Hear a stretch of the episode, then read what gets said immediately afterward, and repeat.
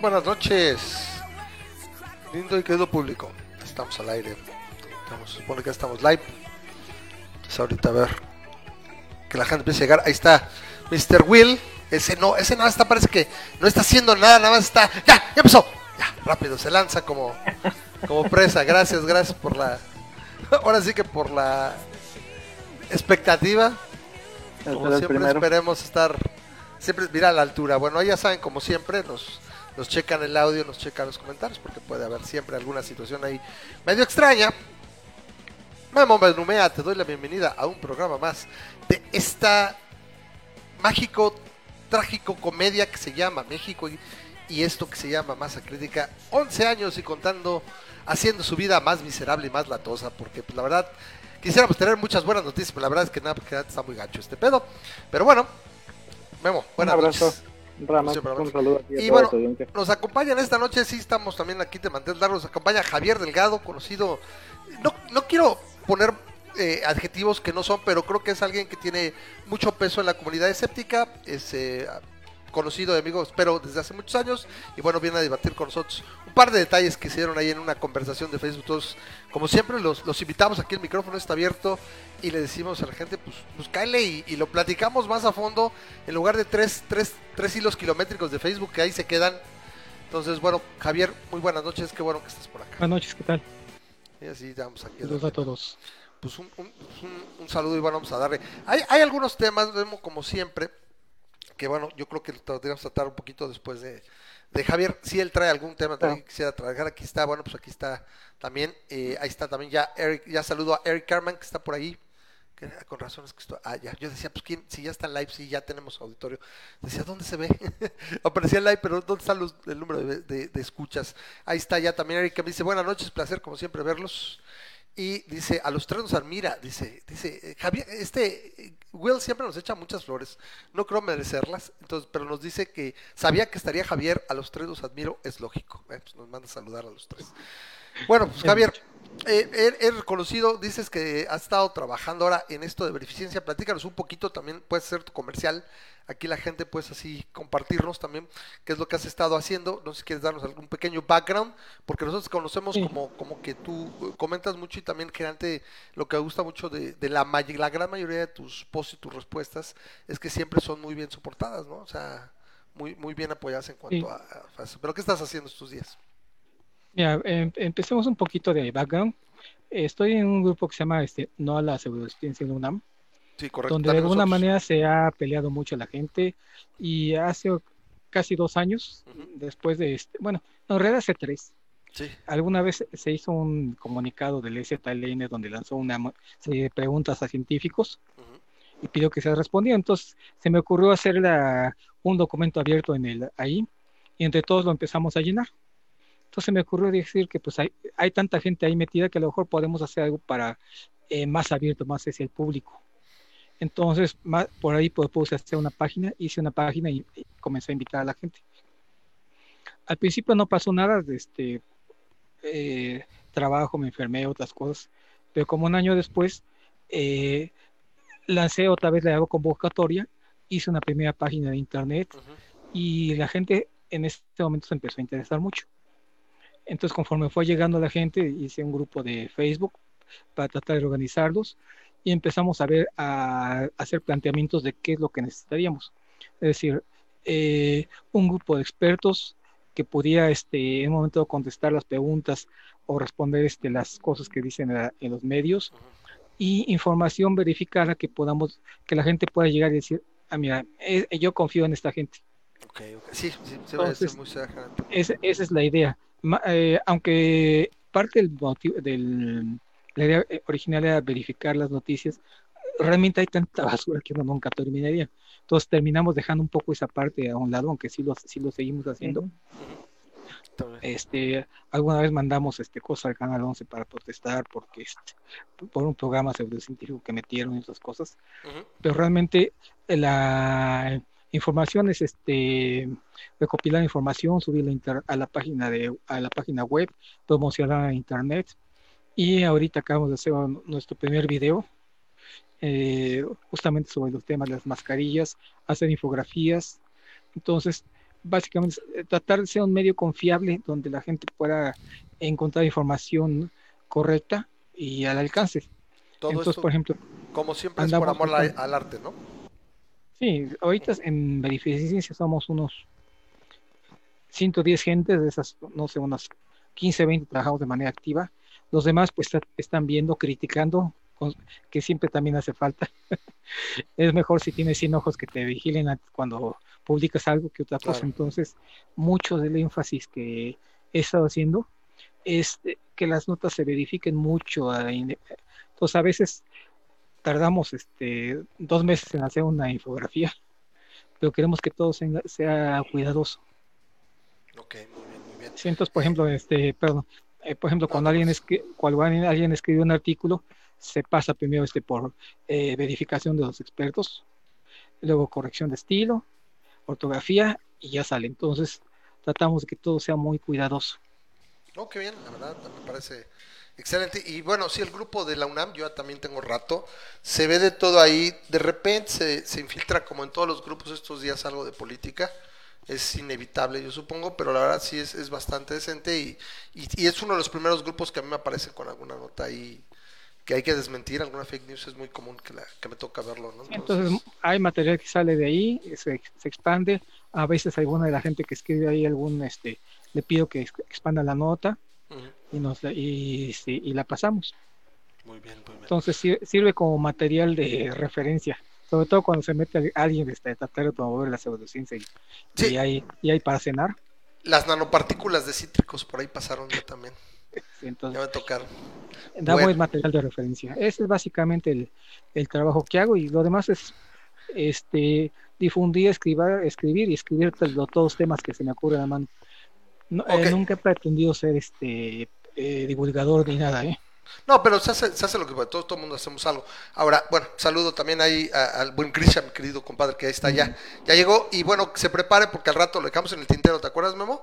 Que nos iba a hacer favor de, de, de si podía entrar a la llamada al rato para eh, la impresión, pues él, como representante en México del Partido Demócrata nos pueda hacer favor de, darnos un poquito el análisis en relación a lo que nos platicó Francisco, bueno, la presión que tenía Francisco Martín hace 15 días, ¿ya son 15 días o ya son 3 semanas? 15 días, ¿no? Tiene. Este, de, de, del, bueno, lo que se hizo, no quiero meterlo ahorita, platicamos al rato, pero bueno, para que no, este, lo tengamos presente cuando acabamos con Javier, si nos regala unos minutos de su valiosísimo tiempo, espero no estar mucho. Si de repente se tuviera que ir, avísame, compadre, me dice, ¿sabes qué? Este, ya tengo que entonces, para que entra rápido, y porque creo que sí es importante, porque es un poquito un rayito de esperanza ahí, pun intended, de lo que puede pasar. Pero bueno, a ver, Javier, mira, me, hubiera gustado un poquito que nos explicaras más bien de qué, qué hacías tú, tú, o sea, cuál es tu background personal, pero bueno, está todo muy bien lo que estás haciendo ahorita. Si quieres, ahorita nos lo comentas. Este, ¿A qué te dedicabas? He hecho de todo, así que se puede. Una okay. Bueno, a ver, entonces, como dice, dice por ahí este. dice Grisha que qué tan alineados tienen que estar los chakras para que no te dé COVID. Bueno, o, este, o, qué tanto te tienen que tronar la columna, ¿no? Para darte superpoder de inmunidad, no sé, bueno, en fin. A ver, yo aquí lo traía porque pues, finalmente lo que, lo que a mí me trajo es, es eh, independientemente, platicamos ahorita del cubrebocas y todo, toda esa parte de ese campo estamos en el mismo. Aquí no va a haber polémica, Javier. Aquí, aquí, este, siempre creo que al final gana eh, la evidencia, la ciencia. Yo tengo una frase que ya he platicado con él muchas veces y es cuando la realidad y la teoría están en desacuerdo, la realidad gana y a fin de cuentas este, es así. Pero yo quería platicar contigo aquí, a por, principalmente tres puntos. El primero, por más que busqué, no busqué, no encontré, por más que busqué, no encontré una definición así como que consuetudinaria de libertariano, eso no existe, Javier. Ese nada más, es, ese oír libertariano es como cuando los homeopáticos dicen los alópatas, eso no existe, nada más en el concepto del homeópata. Somos libertarios. Libertarian en inglés sí, porque... Es, un, es un anglicismo, ¿no? Eh, Básicamente es la conversión. Igual no vas a es, La tiras directo, pero, pero se alimentaron, o sea, digo, pues, te Igual no vas a encontrar ningún texto que hable de la izquierda Feng Shui. Correcto. muchos, muchos usamos la palabra libertariano en ese sentido. Este, bueno, hay una. Hay, lo que tú me dijiste esa vez, me dijiste, no, es que ese es el término. Y dije, no, Me dijiste, sí, ahí está, y yo lo busqué por todas partes, y no haya, lo que aparece es libertario A. O sea, ese sí. Ah, sí, pero si buscas lo vas a encontrar, porque eh, más de uno lo estamos usando en ese sentido. Mm. No es algo que encuentres en ese sentido. Ah, bueno. Eh, vamos, vamos a explicar desde, un principio, ¿sí? Este, el libertarismo es un movimiento que nace desde el siglo XIX. Originalmente es un movimiento de izquierda. Este, cuando pasó a Estados Unidos... El liberalismo, ¿no? El liberalismo. No, el libertarismo. El libertarismo nació, eh, eh, los primeros que usaron el término libertario, libertarismo fueron los, este, espérame, se me fue el nombre, eh, espérame, se me fue el, el nombre. No a mí me pasa constantemente, ¿verdad Memo? Ya es eh, famoso de, lo tengo aquí en la Sí, ¿cómo son los que rechazan toda forma de gobierno? Este, anarquistas. ¿Anarquistas? Sí. Eh, los primeros que empezaron a usar el término fueron los anarquistas que rechazan toda forma de gobierno, de organización y buscan la, la ¿cómo se llama? Eh, la libertad individual máxima. Sin embargo, este, cuando ellos pasaron, este, quisieron dejar atrás eh, pues, el, nombre violento, empezaron a, a, a usar el término libertarismo para sus ideologías. Entonces, el libertarismo original, de hecho, rechaza eh, la propiedad privada, rechaza todo el Estado, y es algo que también este, Marx en sus, inicios decía. Eh, Marx decía que la única forma de lograr la democracia es la destrucción del Estado. Híjole, lleva cinco minutos y ya citaste a Marx, no manches. ¿Tú crees? Pero ya, bueno, Marx es aquí la pregunta. sí, sí, sí. a ver, Memo, Memo aquí va a ser el balance. Eh, Memo es el good cop. No, no, no, es, o sea, yo, yo me pregunto, ¿no? Y, históricamente, o sea, podemos, hasta dónde nos podemos ir este, del término libertario, si bien, si bien el, bueno, el término como tal es algo como dice um, Javier del siglo que 17, 18. No, dijo 19. Ah, dijo 19. Para mí, para mí lo que yo he leído es que básicamente las raíces empiezan con el liberalismo clásico, incluso con John Locke, siglo XVII. No, pero te puedes ir mucho antes. No, te, puedes, ir a la China de Lao Tzu. Te puedes ir hasta la China. los primeros que se asumieron como este eh, eh, como libertarios fueron los este, anarquistas. Fueron los que crearon el término y de ahí empezó a salir a muchas derivaciones. ¿sí?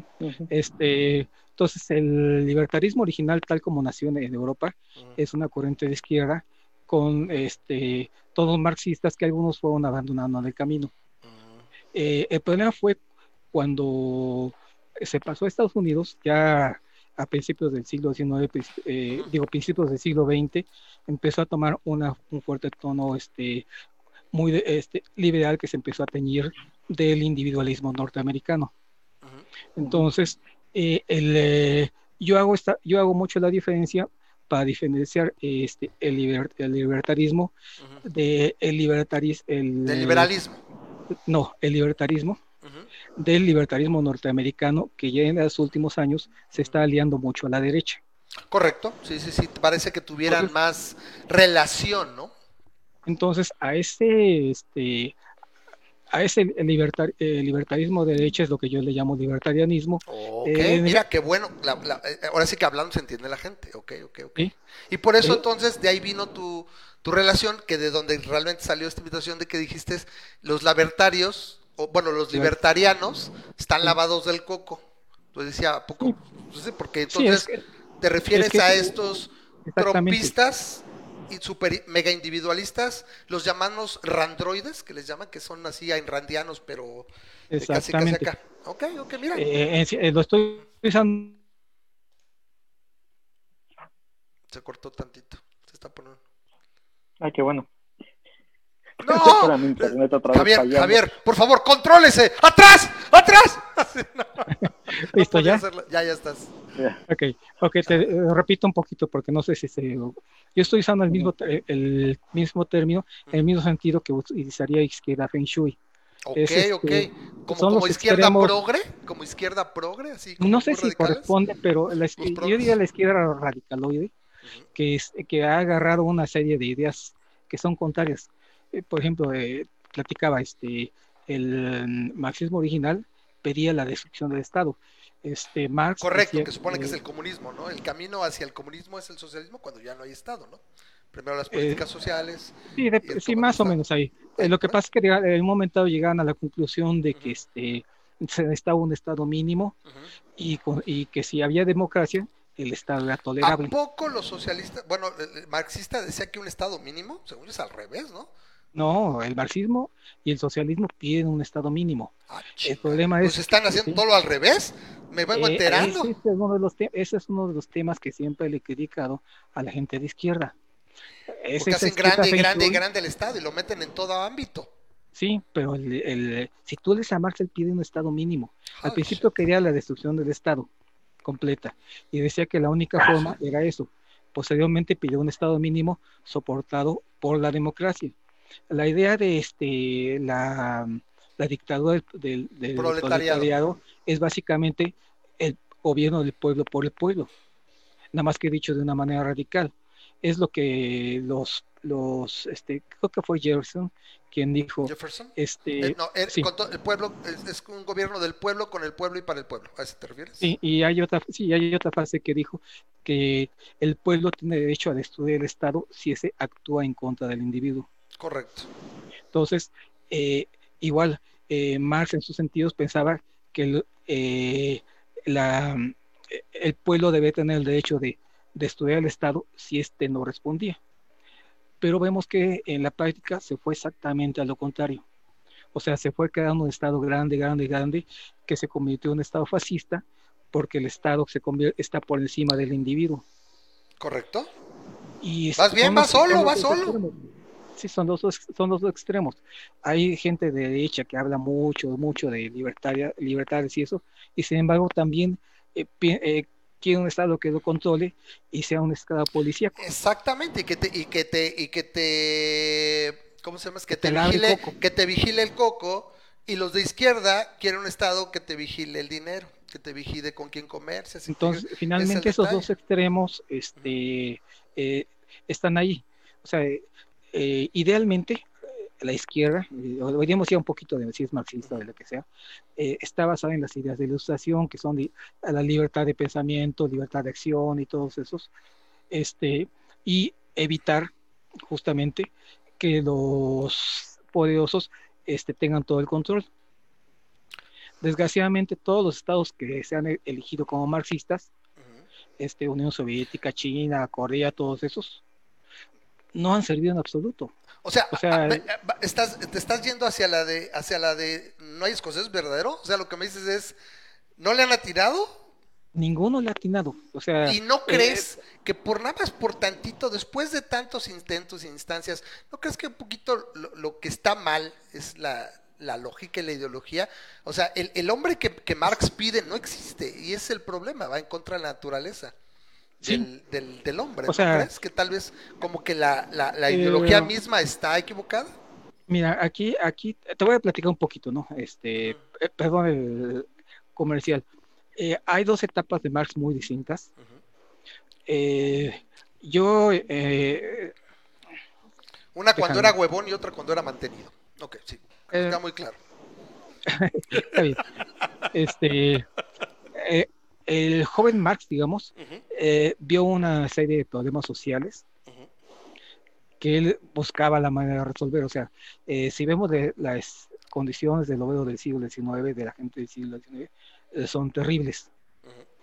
Desgraciadamente, cuando se metió con filosofías y todos esos, empezó a meter que la, el materialismo dialéctico, todo esto, y se convirtió, bueno, él no lo convirtió más bien, sus seguidores lo convirtieron en esas ideas dogmáticas que tienen poco que ver con lo que él decía originalmente. O sea, casi casi como, casi, casi como Jesús, el problema no es él, sino su club de fans. Eh, yo creo que sí, de hecho, hace unos 20 años leía una editorial de Scientific American ah. que decía, eso de rescatar a Marx de los marxistas. Ok, bueno, ahí veo, ahí veo a Pepe Torra, que ya lo veo aquí. Si alguien quiere entrar a la llamada, por favor, nada más me dicen.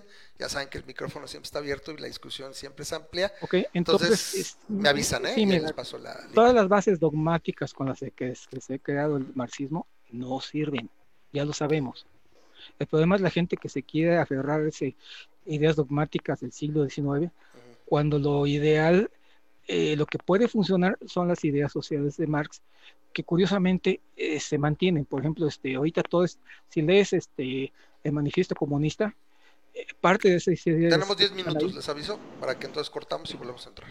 parte de esas ideas ya, están, ya, son, ya son parte de todo el Estado moderno, que son este derecho a la educación, este pensiones, este sistemas de salud. Otras cosas eh, se dieron muy dramáticas y habría que desecharlas. Este es el problema. La gente se aferra a Marx de la misma manera que los cristianos se aferran a esas ideas sin analizar. los extremos son malos, ¿no? Ahora, por ahí decía Grisha Dice, pero es que son dos ejes, tienes un eje autoritario y liberal y un eje este de izquierda y derecha, ¿no? Donde tienes este, conservador y conservador y, progresista, ¿no? Eh, mi problema es que ese eje no fue fue creado por alguien de tendencias libertarias y no estoy de acuerdo. Eh, las, los ejes son mucho más amplios. O sí, bueno, hay más dimensiones. Por ejemplo, hay varios test que se han hecho donde tienes seis o siete ejes, todavía todavía más amplio, ¿no? Donde puedes granular mucho mejor, ¿no? Eh, el problema es que este eh, eh, ¿cómo se llama? Hay, te digo, son muchos ejes y se les dan demasiada importancia a algunos y de hecho estamos llevando la idea a niveles demasiado teóricos y ahí es donde empieza a torcerse la, la cosa.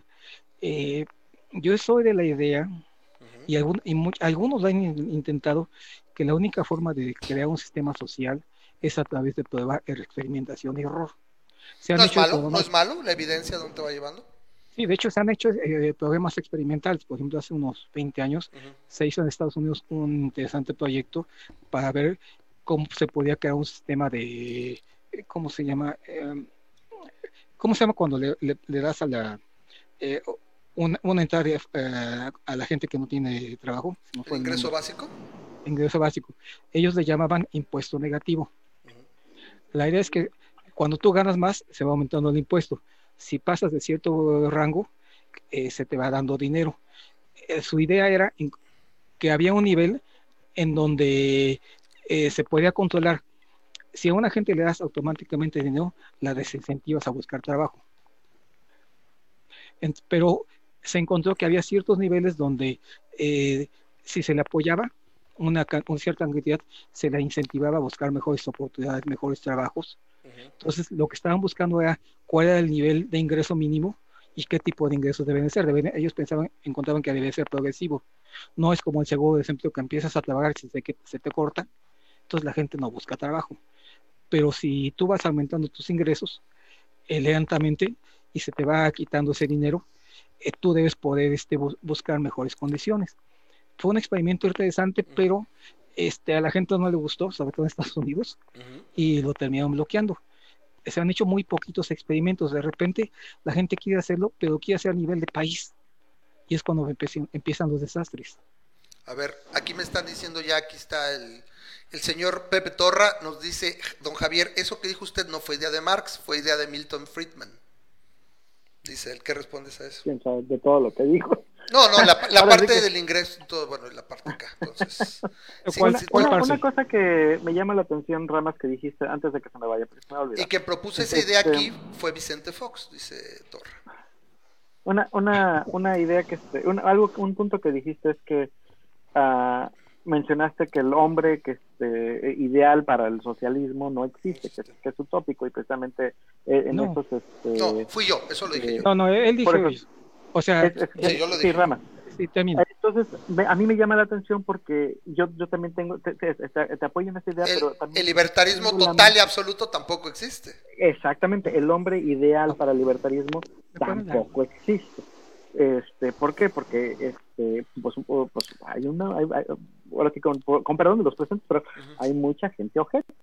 y, y, el problema es que este, muchas personas no buscan el bien de la sociedad, prefieren el bien individualista. Yo, argumentaría que ese hombre es no es tanto el que busca el libertarismo, parece que es un poquito más de los ANCAPs.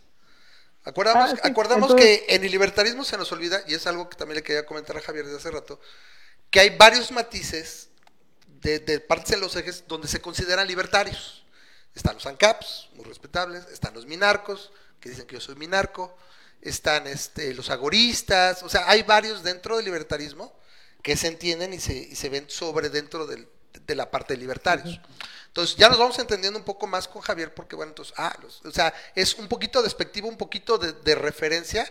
Los libertarianos son esos de derecho, o sea, casi, casi los que son los paleolibertarios, casi, casi, yo los creo que es a lo que se refiere. Se refiere más bien a los paleolibertarios que no son otra cosa que conservadores con piel de oveja, nada más. O sea, porque cuando vienes, te voy a decir, por ejemplo, Javier, ahorita no nos has dicho mucho cómo, y ahorita va Memo, también me gustaría que él, él te pueda decir un poquito cómo es su, su orientación, ¿verdad, Memo? En todos los ejes, más o menos. Yo primero voy yo, aunque se nos va a acabar, ahorita nos va a acordar en dos minutos, y volvemos a entrar. Eh, ¿Cómo soy yo? Bueno, yo, los mochos me dicen zurdo y los zurdos me dicen mocho. ¿Por qué? Porque yo a mí me gusta la libertad económica de todo tipo, el mercado irrestricto, en las menos regulaciones posibles, etcétera, etcétera, ¿no? Este, la libertad individual para decidir con quién comercia en todo el O sea, la discriminación, ¿sí? Siempre y cuando no vaya en detrimento literal de una, de un, desde un individuo, porque el individuo es la minoría más pequeña. Y por otro lado, estoy a favor de la elección, de las mujeres determinar su embarazo, estoy a favor de las parejas gays o toda la comunidad LGBTI, hagan lo que quieran con su vida, se casen, o sea, me vale gorro que haga la gente, mientras no, no afecte mi propiedad y mi persona, no tengo ningún problema, la eutanasia, este, los derechos civiles, todo lo que quieras. Entonces, tampoco se puede llamar de centro porque no estás en el centro, estás dentro de esos, todos esos ejes, nada más en el fin último de la libertad. Y en ese sentido, incluso, no sé si nosotros, o, en particular algunos libertarios que tienen este programa, tenemos todavía una máxima mayor, que es a donde me lleva la evidencia. O sea, yo estoy dispuesto a cambiar de opinión si hay evidencia. Y lo que casi, casi lo que me dicen esos libertarios o trumpistas es, no, pues yo digo que así y así es. O sea, tú estamos hablando de gente que no es racional. ¿Sí? O sea, es la libertad. Y a fin de cuentas, lo he platicado veces con Memo y ahorita a ver qué nos dice él. ¿A poco no Memo es? Pues en el último de los casos nos traíamos 3, 4, 5 expertos y bueno, ustedes cómo ven. Y vamos a tomar la decisión basada en la evidencia. Sí, este, déjame este, retomar un poquito un tema. Mira, el individuo ideal no existe. Lo que existe es la diversidad. Entonces, un Estado debe estar construido para permitir la diversidad. Debe estar dispuesto a tolerar los, eh, eh, cierto, eh, debe poner ciertos límites, pero en general tiene que estar diseñado para, para todo eso. Por eso es que querer modificar al hombre a la medida del Estado en ese sentido es al revés. Es el Estado el que debe adaptarse, construirse, eh, darle la educación que se pueda máxima al individuo eh, sin coartarlo. Eso es lo que considero que sería lo que, lo que hay que buscar. Eh, por eso es que retomo ideas un poquito tanto de lo que decía el Marx joven, insisto. Luego se maleó. lo que, eh, sí, la verdad es que este eh, desgraciadamente la gente, la gente y muchos de sus seguidores retoman ideas dogmáticas. Entonces, ahí es, es, el problema y ese es el gran problema de la gente de, izquierda, que tanto también critica este Mauricio Schwartz, por eso quedó el término, que se van a, los, van a esos extremos y se olvidan de muchas cosas, ¿no? Es que lo que pasa es que yo lo que estaba observando, en general, con vamos a hablar un poquito de los chairoateos que yo llamo. Es, y es que lo que se ha observado, al menos yo, de, gente que estuvo en, en, estos eventos, o sea, porque conocimos gente pues, en los eventos del Congreso, del coloquio, o sea, gente con la que convivíamos. Y, y, bueno, lo que te das cuenta es que es un, eh, más allá de que sean ateos, eh, era una ideología lo que manejan y gente que se, se hubiera quejado de todo lo que por ejemplo hacen estos gobiernos, de derecha o de izquierda, pero que son populistas y que son ideologizados, y que simplemente era el quítate tú para ponerme yo, donde ves un chorro de errores y un chorro de broncas, pero como le hace mi querido mi, queridísimo cabeza de pañal, ah no, él, está bien. Dice, oye, pero es evidente, es grande como una casa, que si esto hubiera ocurrido hace cinco años, tú hubieras puesto un grito en el cielo. Y ahora por eso le llaman los maromeros, ¿no? Y es algo que observas eh, en ese sentido. Entonces, no es tanto que sean radicales, a mí me parece que simplemente es, se hace una chaqueta mental y dices, no puedes aceptar que, simplemente está cometiendo lo mismo o peores errores en un momento dado. Por ejemplo, mire, ahí te va. La idea de las, de las eh, de las medidas contracíclicas es totalmente opuesto a lo que sería un liberalismo o un concepto, porque es keynesiano, a más no poder, es keynesiano brutalmente. Y muchos estaríamos acá. Entonces, a ver, ya se cortó, ahorita vamos a regresar. Entonces, les paso la, vamos a estar acá. Hoy sí no estamos con la, con la, con la llamada inmediata, espérame tantito. No, ya se pendejo, ahí está, ahí va, ahí va, ahí va. Ya se entonces rápido se las paso. Uh, ándale, ándale. Toda la fruta.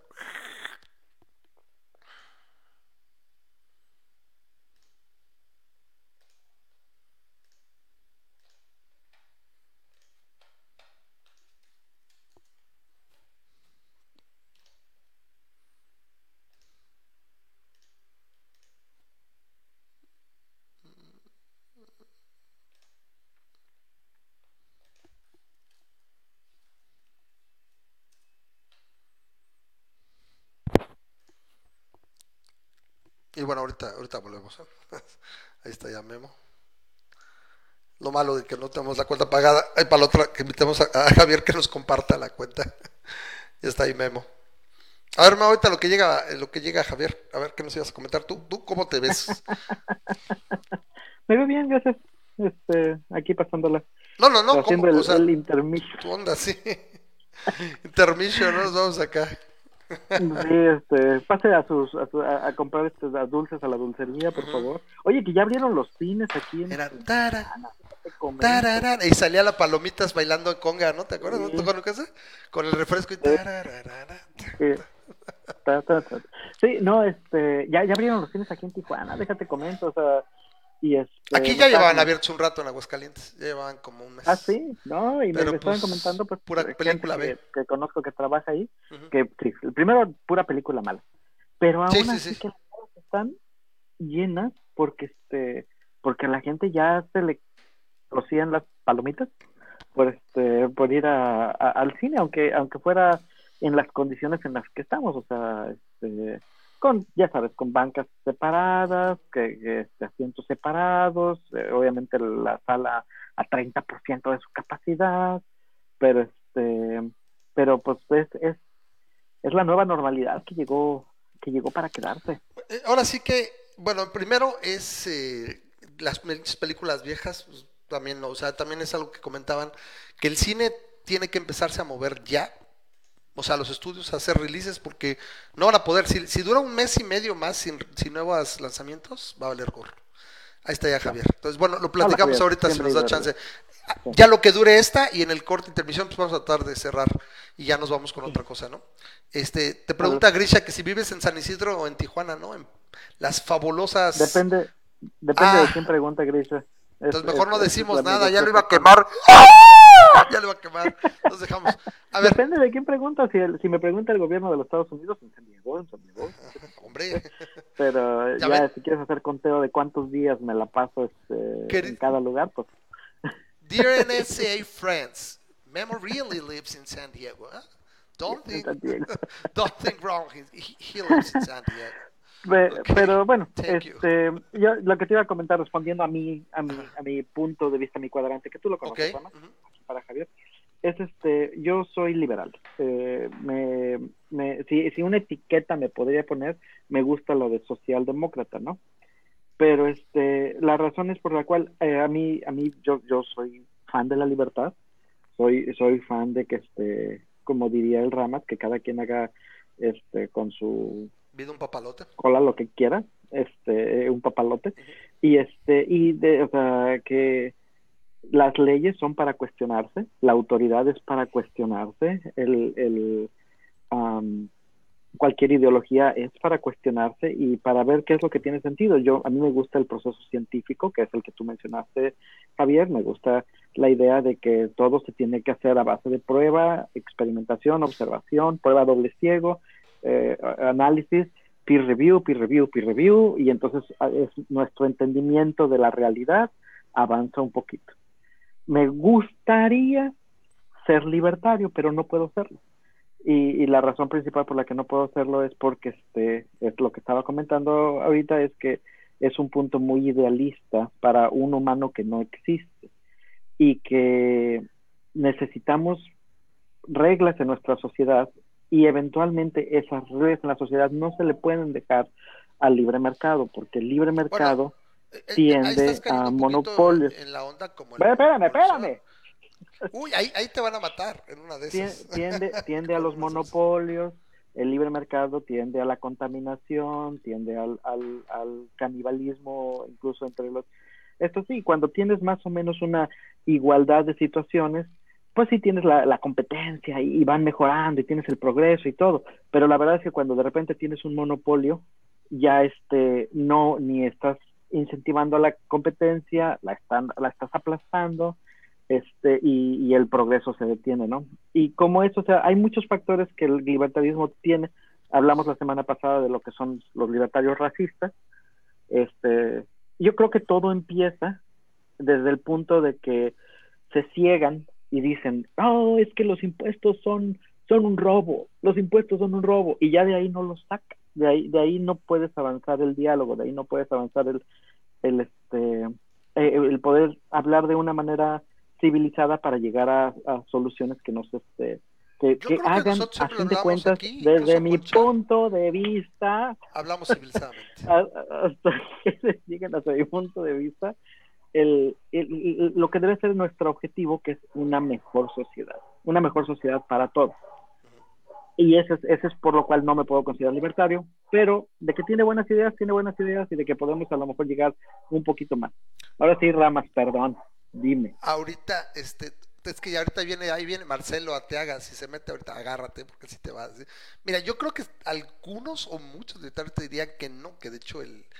Puede, ser la parte de la contaminación, probablemente hay, hay situaciones que el mercado podría regular, pero aparte, ahí, creo que estás haciendo un poquito como los cristianos cuando dicen, es que la evolución nos dice, espérate, la evolución es un, es un hecho de la situación, es un mecanismo, la evolución no te da... Eh, puntos morales, o sea, te describe algo nada más, es el proceso. Y los cristianos, es que la evolución me dice que puedo matar a alguien más porque Darwin esto y bla, bla, bla. El mercado no es una base moral o algo de que el mercado va a arreglar algo. Claro, claro. Es simplemente un mecanismo de intercambio. Ah, pero, parecía como lo mencionas, por ejemplo. Eh, no, simplemente lo que digo es que si no lo, si no le pones esas, esas riendas, te tiende a, ir a, ¿Puedo, tiende a ir a, lo que es la la naturaleza humana. La parte de los contaminantes puede ser. Yo, yo criticaré un poquito mucho la parte de los monopolios, ¿no? Yo, yo, yo, soy de la idea que el Estado es el que generalmente genera monopolios. No, porque... ahí sí no creo, ¿eh? Este, el Estado es lo único que puede cortar los monopolios siempre y cuando se también cumple su función, pero eh, es que se habla del, mercado como si fuera una persona, como si fuera un ser. No es, no, es un mecanismo, nada más. No es, un mecanismo tampoco. Es un mecanismo de intercambio, nada más. No, no es un mecanismo de intercambio. el mercado es simplemente eh, un montón de consumidores que adquieren bienes y servicios y los consumidores finalmente son manipulables, los puedes mover, manipular, empujar con un poco de mercadotecnia. Ese, el mercado es eso, es manipulable. ¿Por qué? Entonces pregunta, ¿por qué Blockbuster no manipuló para recuperar su posición en el mercado? ¿Por qué Kodak no, la manipuló? Y tenía, tenía dinero para echar para arriba, ¿por qué no lo manipuló a la gente? Porque se salió de su control, o sea... Eh, pero dices, pero lo que está diciendo es que tiene mucho poder. Hasta el 2006 el mercado tiene poder. Tiene un chingo de poder Blockbuster y no quería poder su poder. Estás, hablando, de un las, tecnologías cambian, rebasan y las, y las compañías se vuelven obsoletas. O sea, tampoco las compañías son fuerzas todopoderosas. Tienen que irse adaptando y, ellas son capaces de manipular. Entonces, eh, eh, piensa esto. Este, si alguien te dice que tú puedes convencer a la gente de que compre un trocito de jabón pintado a, a 100 veces o, o mil veces su precio, uno dice, loco pero es, eso es un billete. ¿Sí? Hay muchas cosas que no que se nos puede convencer de que sí son parte indispensable. Eh, también hay, hay, competencia, pero el mercado eh, se puede manipular, o sea, eh, finalmente es gente, hay técnicas para hacer eso, hay técnicas bien estudiadas, hay toda una correcto, ciencia. Correcto, todo eso suena muy bien, pero la estás manipulando pero la gente de su propia evolución, o sea, le estás impulsando a comprar. A, mí no me gusta ahí la, ahí la, parte de manipulación. O sea, le estás impulsando a comprar. No. Eh, sí, es que esto, eh, eh piensa esto, estamos hablando, las, las gentes están hechas de, no es una manada de gentes, es un montón de eh, personas, individualidades, pero también tiene, hay una manada natural humano que lo puedes manipular hasta ciertos rangos, porque hay gente, hay, también hay compañías que lo están jalando en su distinto lado. Correcto. Pero finalmente, lo que, a lo que voy es que tú puedes convencer al consumidor consumir cosas que no necesita. Eso me gusta más. Estás convenciendo que necesita algo, ¿por qué no? O sea, te pues, convenzo que quieres algo, pero no te está manipulando, porque oye, ven, es que eso es lo mismo. Convencer y manipular, convencer, convencer sin evidencias es manipular. Este, tú estás convenciendo a la gente, por ejemplo, eh, ¿cómo convences a la gente de que compre refrescos? En, publicidad se llama el formato refresquero, que consiste en poner gente contenta, producto y más gente contenta. Ah, pues, eso, eso, eso aparece expresamente, excelentemente idealizado en Family Guy, cuando los cavernícolas inventan la rueda y su rueda, ¿no? Venderse y ponerle a la mujer al lado, oh, yo querer rueda, tener, querer tener mujer.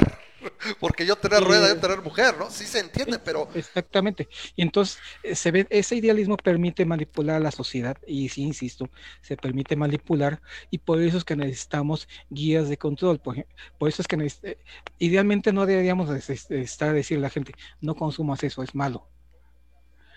Pero la gente no sabe que es malo porque son cosas que tardan 30 años en desarrollar, 20, 30 años en desarrollar una enfermedad. Por eso es donde la ciencia nos dice o sea, O sea, lo que está diciendo es, tú lo que dijiste, el mercado genera monopolios. Yo argumento contrariamente que es eh, generalmente el mercado es favorecido por el Estado, porque el Estado ese es el que se alía en gran medida con los grupos lobistas, se le da preferencia, por ejemplo, los patentes, los, los monopolios de Estados, tienes monopolios como Pemex, como CFE, que son verdaderos monopolios que sirven para un carajo. Bueno, los patentes por ejemplo, son una manera de proteger la libertad de intelectual, digo, la propiedad eh, intelectual. No puedes ir en libertarismo, contra de los patentes, porque no, nosotros entonces vamos en contra de los patentes. desincentivas la, la invención. Mm, de hecho, no. Incentivas la copia. lo que, lo que incentivas es que puedas acceder a algo y poder crear por, por ti mismo. El patente que creo que creas un monopolio para, por medio del Estado y desincentivas la innovación. Si eso fuera, México sería un país este eh, lleno de inventos porque todo mundo todo lo copiamos y hacemos muy poco caso a las, patentes. Somos super piratas. Somos, piratas, copiamos, no, no, generamos eh, tecnología propia. Eh, Estados Unidos, y el patente lo único que hace es fregarte en gran medida. Por eso los patentes por ejemplo, los patentes de software, que son los enviados de trabajo, es de lo peor. Y todo, casi cualquier ¿Dónde hay más invenciones, mi querido Ramas? ¿En Estados Unidos o en México? Pero no es por los patentes. ¿Dónde hay más invenciones? Bueno, ¿y dónde hay más patentes? En Estados Unidos. Mira, la, realidad es que eh, el libre mercado sin, sin control, o sea, eh, no, pero no libre mercado, estoy revolviendo. A ver. Las empresas sin control tienden a crecer y a convertirse en monopolios. Tienen a, tratar de absorber, otras cosas porque es la forma en que obtienen más control. Es, lo lógico. La forma de obtener mejor, mejor control es acabar con la competencia, dominar el mercado y convertirte en único. Y si no hay una forma de evitar esos, eh, eso, hacia allá van todos. Eh, por eso es que todo el capitalismo este, originalmente fue creciendo hasta convertirse en gigantescos monopolios. Es que no, no es que los monopolios, no, es que bueno, una pregunta, Ramas. Déjame, Ramas, déjame te pregunto algo. ¿Estamos de acuerdo en que los monopolios son malos? son negativos porque hay menos opciones. Estamos de acuerdo en que deberíamos de tener, por ende, alguna manera de limitar el crecimiento de los monopolios, o sea, para, para que no, este, no se formen dichos monopolios, particularmente en los casos extremos. ¿A qué te refieres con esa forma de, evitar? Eh, estamos de acuerdo que si los monopolios son malos, deberíamos de alguna manera tener algún mecanismo para evitar que los monopolios se formen hasta un punto en el que sean incontrolables. No lo sé, no lo sé, la verdad que es como lo planteas. No me agrada la idea de que haya un mecanismo que lo evite. Porque ahí te va, porque ahí te va. El monopolio, el monopolio no es inherentemente malo. Ramas. Me estás preguntando. el monopolio no, es que, es, que estás partiendo de una falacia. El monopolio no es inherentemente malo. No, si la, no, si la compañía es excelente y mantiene, no tiene malo que un monopolio. Mira, lo que es malo son las barreras de entrada. No, no, no. El monopolio artificial. La, razón de que se forme un monopolio es poder controlar todo el mercado y poder mm, No, la razón de un monopolio puede ser simplemente porque los clientes o los consumidores prefieren el producto de manera inequívoca. Es buenísimo su producto. Oye, pero hay otros dos más chidos. ¿Sí? ¿Y qué? Pero una vez que se forma un monopolio, una vez que se forma un monopolio, ya tienes, ya, ya puedes subir los precios todo lo que se te no, porque el monopolio va en base a la, a la respuesta orgánica. El problema es el lo con Internet Explorer este... Correcto. Ese, ah, mira, me vas a dar la razón solito. Cualquier el, el, Internet Explorer Express, el Internet Express, eh, el Internet Explorer 6 es un monopolio, correcto. Era tal su dominancia que se durmió en sus laureles. Y yo digo cuánto te lo doy y cómo te lo doy. Y así fue durante, ¿qué te gusta? ¿Siete, ocho años? Aparecen Mozilla. ¿Qué fue lo que pasó? ¿Qué por lo que pasó? A ver, primero, pasó que hubieron opciones. ya ¿Eh? había opciones. Ya había muchas opciones. Este, eh, eh, el Internet Explorer fue un intento de hacer un monopolio, pero había opciones. O sea, no fue ni el primer navegador ni el único que existía en ese momento. De hecho, yo no, yo este, nunca usé Internet Explorer. Ay, qué bueno. Sí, yo te, porque tenía muchas opciones. Yo tenía iBrowse, Browser, Mosaic, Links, eh, todo el que tuviera, supiera un poquito de computación, que en esa época la mayor parte de la gente los, eh, tenía ciertos conocimientos, buscaba otras opciones. Así que no fue un monopolio, al contrario, fue un intento de sería un monopolio. Eh, es correcto. Este, em, eh, Yo no dije que incluso, este, incluso Microsoft intentó obligar a que este se, ¿cómo se fuera parte exclusiva del sistema operativo hasta que las leyes dijeron no, tienes que separarlo de tu sistema operativo y se rompió. Entonces, eh, fue, un intento de monopolio justamente y ese intento fue lo que permitió que hubiera muchas más opciones las leyes que le, que le dijeron a, Microsoft, tú no puedes hacerlo exclusivo. Sí, o sea, fue, fue gracias a que... Entonces, ese era mi punto, este Rama. Si estás de acuerdo que X es malo, entonces está, eh, eh, lo que queremos hacer es que al X ser malo, debemos de tratar de eh, minimizar las instancias. Pero es que estás otra vez brincando a lo mismo. Así de Nadie dice que el monopolio per se sea malo. Ahorita ya me la cambiaste. No, ya te la cambié porque no había entendido a dónde ibas. Nah, el, monopolio, el monopolio, como tú lo dices, a ver, el monopolio, como lo dices Javier, como lo están estableciendo ustedes, es esta malvada corporación que te manipula. ¿Entiendo? Pero el monopolio puede ser simplemente la dominancia tremenda de una empresa que te sabe dar muy bien y cubrir las necesidades de un consumidor.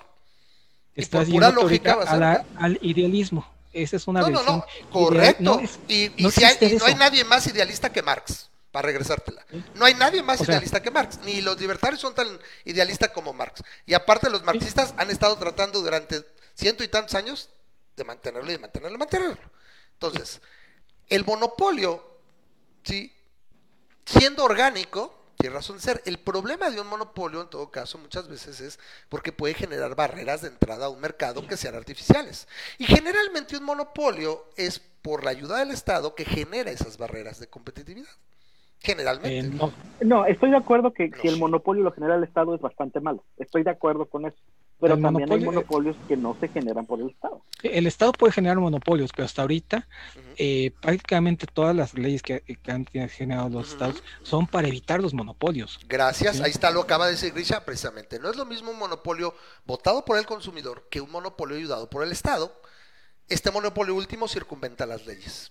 Pero como dice Javier, está siendo idealista porque no los todos monopolios. Nadie dijo todos. Votados por el, Simplemente, correcto. Por eso hay monopolios malos y monopolios orgánicos que pueden resultar en beneficio del consumidor porque sabe utilizarlo. Porque volvemos, aquí volvemos a lo mismo.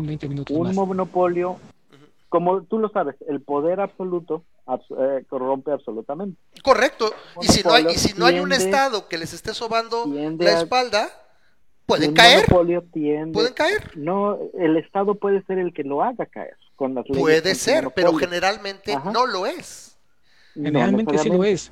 Microsoft terminó de ser monopolio por las leyes anti antimonopolios de Perdóname que no se me ría. Ahora sí te volaste la barda. No, güey. Microsoft dejó de ser monopolio, uno, por los portátiles. Se le fueron de noche todos los móviles. Uno. Las tabletas se le fueron de calle y no las vio. el internet se le fue a él. No, no, no, no, no.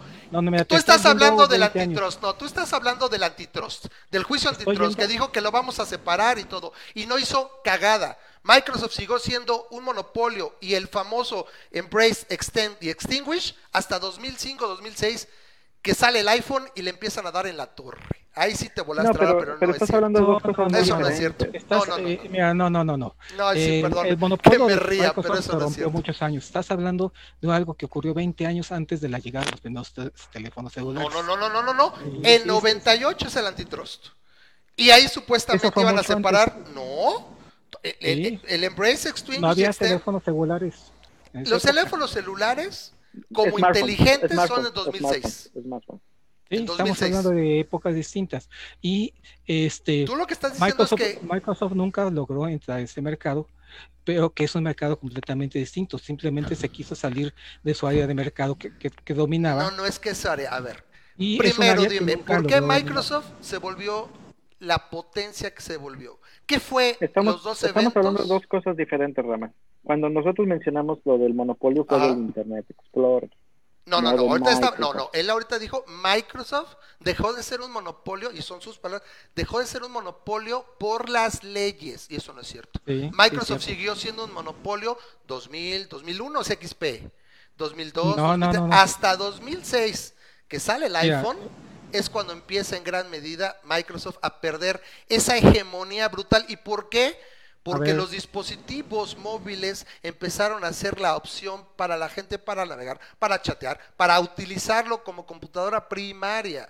Y eso se le fue de noche. Y esa opción de los consumidores a dejar de comprar Windows, a de comprar, comprar PC, fue lo que empezó a minar la presencia hegemónica y monopólica de Microsoft, no las leyes antitrust. Bueno, se nos une Marcelo no, no. Arteaga, se conecta, a ver, no sé qué quiere comentar algo. Bienvenido al programa, Marcelo. ¿cómo Javier, estás? Javier, dale, ¿Qué dale, dale, que, que a haga ver, Javier. a- Javier, a ver, contéstame. A ver, a ver, mira, vamos a ver una parte. Ajá. Eh, eh, Microsoft fue un mercado, fue, fue una compañía muy poderosa, pero nunca fue un monopolio.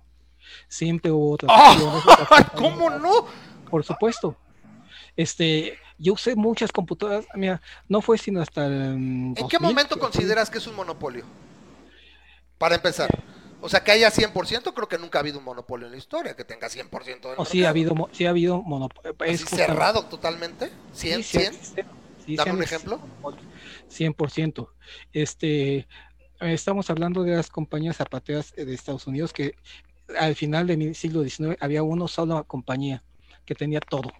¿sí? Justamente, eh, sí, justamente eh, se logró romper las el monopolio de Estados Unidos aplicando las leyes de esa, de esa industria cuando se rompió.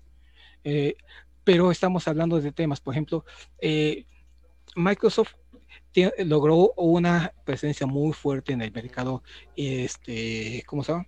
Eh, de negocios gracias a que desarrolló un sistema operativo muy conveniente, ¿Cuál fue? que fue este eh, MS2 No. originalmente. Microsoft no desarrolló MS2, brother. No, pero se No, de lo ahí compró. salió. Se lo O compró sea, a no, Ray no. Patterson, pero Se no lo lo desarrolló. se lo compró y de ahí sacó el primer Windows que generó mientras había competencia de otros sistemas Pero esa no es la razón de que. Microsoft se posicionó como se posicionó, carnal. Sí, Microsoft se posicionó así porque le vio la cara a los ejecutivos de IBM y les dijo, te lo licencio y yo me quedo con él él- y se lo puedo licenciar a quien yo quiera. Y la famosa frase del ejecutivo de IBM de, pues no hay bronca, pues total el dinero está en el hardware, ¿no? Entonces, Microsoft lo único que hizo fue verle la cara a la gente en el momento correcto, en el lugar correcto, nada más. Su software no era superior, no era ni su software, nada más le cambió el nombre. De hecho, el nombre original del MS2 era Q2, es- era Q2, Quick and Dirty Operating System, porque lo hizo Ray Patterson casi casi en un fin de semana y se los vendió en 50 mil dólares.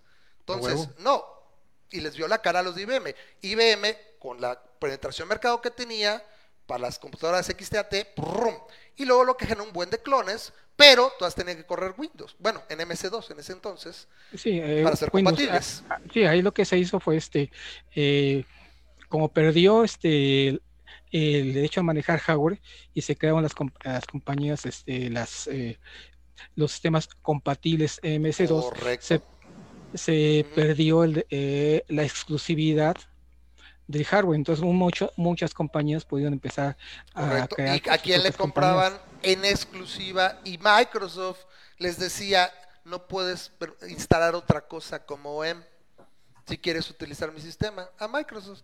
Entonces, fue una situación fortuita, ¿sí? Donde Balmer y Gates le ven la cara a los, a los ejecutivos de IBM y de ahí es donde, ese es el famoso Lightning in a Bottle de Microsoft. No era una compañía especialmente novedosa, vamos, no era una compañía ni siquiera con demasiado tiempo de existir, ¿sí? Y lo que rompe el monopolio de Microsoft, su famoso eh, Embrace, Extend y Extinguish, son los celulares y los dispositivos móviles a los que Microsoft no vio venir y el Internet mismo que no pudo controlar y las entradas de este mercado, porque finalmente no es el mercado ajeno, es el mismo mercado porque es el, es el mercado de sistemas operativos. Entonces, ¿dónde corren actualmente la mayoría de los sistemas operativos en el mundo? En los dispositivos móviles que no controlaba Microsoft. Esa barrera que no existía fue lo que acabó el monopolio y la hegemonía de Microsoft. Antes el antitrust case, pero, no era, eh, pero te digo, no, era un monopolio. Muchos podrían considerar que era un monopolio porque controlaba básicamente lo que se hacía y lo que no se hacía. Y si no te gustaba, una gran parte del mercado. Pero por ejemplo, hay cosas, hay partes del mercado que jamás pudo controlar. Y ese es, ese es lo que también el otro punto. ¿Sí? Por ejemplo, este hasta la fecha el 80% de los sitios web corren en Linux. Y eso no ha cambiado en los últimos 30 años. Fue un mercado que jamás... Eh, a ver, a ver, a ver, a ver, en los últimos 30 años, ¿de cuándo es Linux, carnal? Eh, pero, eh, eh, será en los últimos 15 años, y te lo creo, 10, 15, porque para atrás, bueno, el Internet, no, Internet Information Services era, era máximo el de Microsoft. A ver, Marcelo, porque ya vamos un rato y ahora sí. A ver, Marcelo, tú querías comentar algo supuestamente del mercado. Buenas noches. el 91, va a cumplir 30 años el próximo año. Correcto, exacto, gracias, Memo. El 91, septiembre del 91. Vas, Marcelo. ¿Qué tal, raza? ¿Cómo están? Ah, para presentarme, mi nombre es Marcelo Arteaga. Estoy organizando el Partido Libertario Mexicano. Y pues, Mucha suerte, ¿eh? Ojalá. Ojalá y se les dé. Ojalá y se les dé. Oh, mira, perdón, perdón, este que los interrumpa, pero yo ya se me hizo tarde, tengo que conectarme. ok, para de No, de todos modos, gracias Javier. Este, de todos modos, mira, nada más para cerrar y ahorita con Marcelo nos quedamos un, rato más. Total, aquí se exponen y lo importante es que la gente lo, vea esto. Gracias Javier por aceptar la invitación. Este, de todos estamos casi del mismo lado. Hay situaciones ahí que se puede hacer, pero, pero literalmente estamos estamos de cuates, ¿eh? a mí me gustaría mucho que hubiéramos, que, pudiéramos tocar los temas de, de, tu, de tu proyecto, de, de, de, sí, Si quieres venir específicamente, ¿no? Cada, cada a otro programa. Este, ¿Cómo podemos colaborar en ese, en ese proyecto? ¿Qué, qué, cuál es el alcance que le tienes y todo? Antes de irte, ¿nos comentas en las ligas o nos dejas las ligas ahí en el chat, por favor, si estás aquí? Eh, sí, déjame ponerlos aquí ahorita, este, básicamente. Ok, Arcelo, ah, vas, tú ibas a comentar algo, entonces, supongo que cuanto al mercado. Sí, no, iba a comentar que en relación a patentes, pues, es bien interesante la perspectiva del libre mercado y cómo es que eh, me parece muy chistoso que la, perspectiva que defienden, ¿verdad?, antimonopolios, ¿verdad?, es, es, bien hipócrita. Es bien hipócrita porque defienden al Estado como que es el principal creador de monopolios, ¿verdad?, como, como los que van a guardar y nos van a, nos van a, a proteger de los malos monopolios que ellos nunca tuvieron nada que ver con ellos, simplemente fueron este, los malvados capitalistas, ¿verdad? Que vinieron a imponer monopolio por la fuerza de verdad a, los pequeños empresarios. Así me sonó eso de manipulables. A, mí, lo que me, es a lo que me suena, ¿verdad? Cuando es completamente sacado de la realidad. O sea, lo mejor que le, pudo, le puede pasar a este país es tener un libre mercado. Cualquier persona que tenga dos minutos de experiencia al intentar crear un negocio, le consta que el, principal problema para que salga adelante ese país es, el, gobierno y la regulación, es el Estado y las regulaciones. Si quieres saber por qué no avanza económicamente este país, es porque para todo necesitas un permiso y no puede. ¿Sabes qué tan fácil debería ser un negocio? Si quieres una manzana, aquí está una manzana. Es así es tan fácil como debería ser. Pero no, fíjate que necesitas un permiso para que digan si la manzana está en, buen estado, ¿verdad? Y es el color adecuado y la estás viendo en la zona correcta, porque si no lo vendes. Gracias, Javier, cuídate. Te podemos mandar a la cárcel. Pero bueno, mira, eh, para hablar más, sobre principios, ¿verdad? Porque especialmente en relación a patentes se, se, habla, se ve bien claro el tema. Mira, es, es, tipo argumento entre deontología y utilitarismo. O crees que robar está mal o no está mal. Si está mal robar, entonces tienes que defender el monopolio. Está bien simple, bien simple. O, estás a favor de, robar o estás a favor de proteger la propiedad privada. Si estás a favor de robar, pues ya es tu pedo y podemos argumentar sobre esto. Pero si estás a favor de que la gente pueda tener propiedad privada, por ende, deberías defender cualquier monopolio que se llegue de una manera justa. Si yo hago las mejores es sillas decía. aquí de este estado, ¿verdad? Y consigo el monopolio, ¿quién eres tú para decirme que no puedo comprar a mis competidores y tener el completo monopolio de, de las sillas en México, ¿verdad? Nadie, no eres nadie. Y es lo que hacían antes los monopolios grandes. Este, pongo una pistola y te digo que hagas algo, pues sí, méteme a la cárcel. Pero hay, especialmente en, las patentes de, de, de, compañías como Microsoft y software, se ve claramente cómo el gobierno simplemente quiere robarle sus derechos a, los individuos y, violar los contratos que ya hicieron para conveniencia de la comunidad en general, que es lo que hacen los izquierdistas. O sea, si quiero yo robarte tu propiedad y dársela al pueblo en general, pues sí, puedes argumentar, mira, todos están muy felices ya que, que repartí tus bienes en la comunidad. Sí, pero es un hijo de tu puta madre, o sea, es... ya está, Leo peor. Eso es esencialmente lo que argumentas. A ver, bajemos un poquito. Memo no, creo que argumente eso, también no, no, no, yo lo conozco bien. Mira, creo que hay una parte de los patentes que no queda muy claro. Lo que pasa es que no es exactamente igual un, un patente de software que una patente de farmacéutica. Al fondo sí, pero tienen variaciones. Por ejemplo, Memo, no sé si, si, si, tienes bien idea de qué es un patente de software, ¿no? Sigue, sigue, sigue. el patente de software básicamente te dice no le puedes, no puedes ver el código, no puedes hacer, no puedes hacer la misma funcionalidad. En software y como en muchas cosas, hay muchas formas de golpear un pájaro. A lo mejor con una, le pegas con una lata, le pegas con una piedra, le dejas caer un yunque encima si eres de los Tiny Toons. Al fin de cuentas, matas al pájaro, ¿no?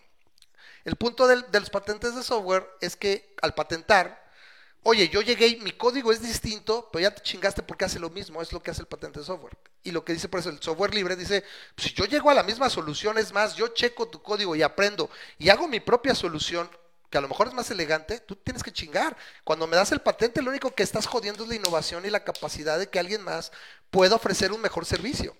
Entonces, por eso el patente, los libertarios decimos patentes nanáis. Ahora, dice, oye, pero es que le, metí este un chingo de varo y todo. Sí, güey. Sí, pero no puedes impedir que alguien más tome la forma. ¿Por qué? Porque a fin de cuentas es una calle de dos vías. Alguien al rato va a desarrollar igual algo y va a meter un chingo de dólares. Y tú también puedes encontrar una mejor fórmula basada en eso y vas a ganar. ¿Y dónde se gana? En el mercado, güey. No es, no es en detrimento, porque es un piso parejo. El problema es cuando, ah, patentes para mí, pero no para ti. O yo sí te robo, pero tú no me robas. O sea, es un decir. O sea, en el, mercado simplemente el meollo son las barreras de entrada. Si no hay barreras de entrada, generalmente establecidas por el Estado, alguien mejor va a llegar y, te va a ofrecer un buen servicio o más barato. O sea, hay muchas formas por las que el, por las que el cliente discrimina. Además, que claro, mira, el, el, problema con las patentes es que hay que diferenciar entre la creación de un contrato y la creación de un patente. Esencialmente la patente lo que dice es que te voy a meter a la cárcel, ¿verdad? Si se te ocurre escuchar una canción y hacer la misma canción e intentar venderla por ello. Lo cual los, libertarios no defendemos eso en general. Hay, hay, hay este, diferentes campos porque es un, tema más complicado. Pero que lo, que normalmente está argumentando la izquierda, ¿verdad? Es la violación de un contrato, ¿verdad? Para el beneficio público. Soy un contrato contigo, contigo, Gerardo, que dice, bueno, mira, yo te voy a dar un producto, pero tú no vas a poder de que no sé, hacerlo o hacerle X cantidad de cambios. Es y, el gobierno dice, no, fíjate que, que fulanito pues quiere, quiere modificar la, máquina, ¿verdad? Para hacer más dinero, para hacer otra cosa. Pues sí, pero pues eso fue lo que acordamos en principio. Y lo que el gobierno dice es sí, para el beneficio de la comunidad en general, vamos a violar este principio de un contrato y cambiarlo. Eso es lo que estamos en contra de los libertarios. Entonces, lo que tienes que definir, Memo, es si si estás defendiendo, ¿qué, posición exactamente estás defendiendo en relación a, las patentes y el rol del Estado al respecto? Porque si lo que argumentas es porque es beneficioso para, la comunidad, pues puedes argumentar de, dos maneras. puedes argumentar que es, que es, circunstancial. Es muy posible que podría, puede ser el argumento de ambas formas. Puede decir, es buena para la comunidad el que haga protección de las patentes porque este, crea propiedad privada intelectual y fomente que la gente pueda recuperar la inversión que hace para crear un, invento. Y también puedes argumentar, es bueno para la sociedad porque existe más competencia y la mayoría de la gente que este, adquiere recursos, ¿verdad?, de estas patentes para crear sus alternativas. Y entre más alternativas el libre mercado, pues da más opciones y la gente puede crear más cosas y en general es mejor para la sociedad en general. Pero tienes que definir cuál es tu para mí Para mí todos los extremos son malos y este, siempre hay un punto en medio donde puedes este, tener lo mejor de ambos mundos. Para mí, la, medicina, el, el, el, caso de la medicina es, es, es, un, es un punto muy bueno, al menos como lo tenemos ahorita en México, ¿no? Que es este, la, la, la inversión que se lleva para buscar una nueva medicina es, es una cosa que es de décadas, ¿no?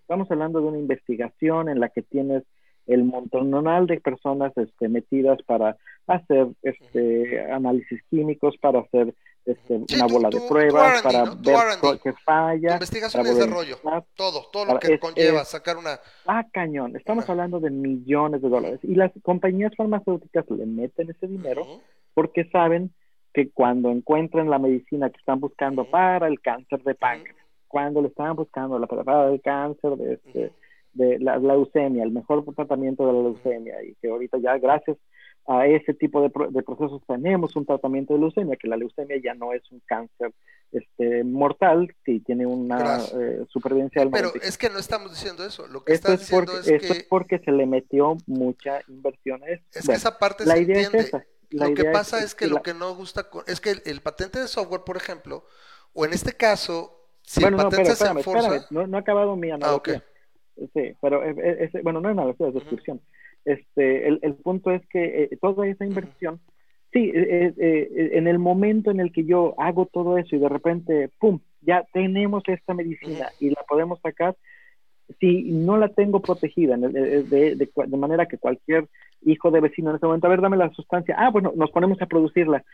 Dices, ok, tú estás llevándote los frutos de mis millones de dólares. Eso se entiende, y, nadie está diciendo eso. Y eso me está no me está incentivando a volver a meterme a ese, más que por fines altruistas. Es que ese es el punto, no, es que no está diciendo eso, al menos yo no.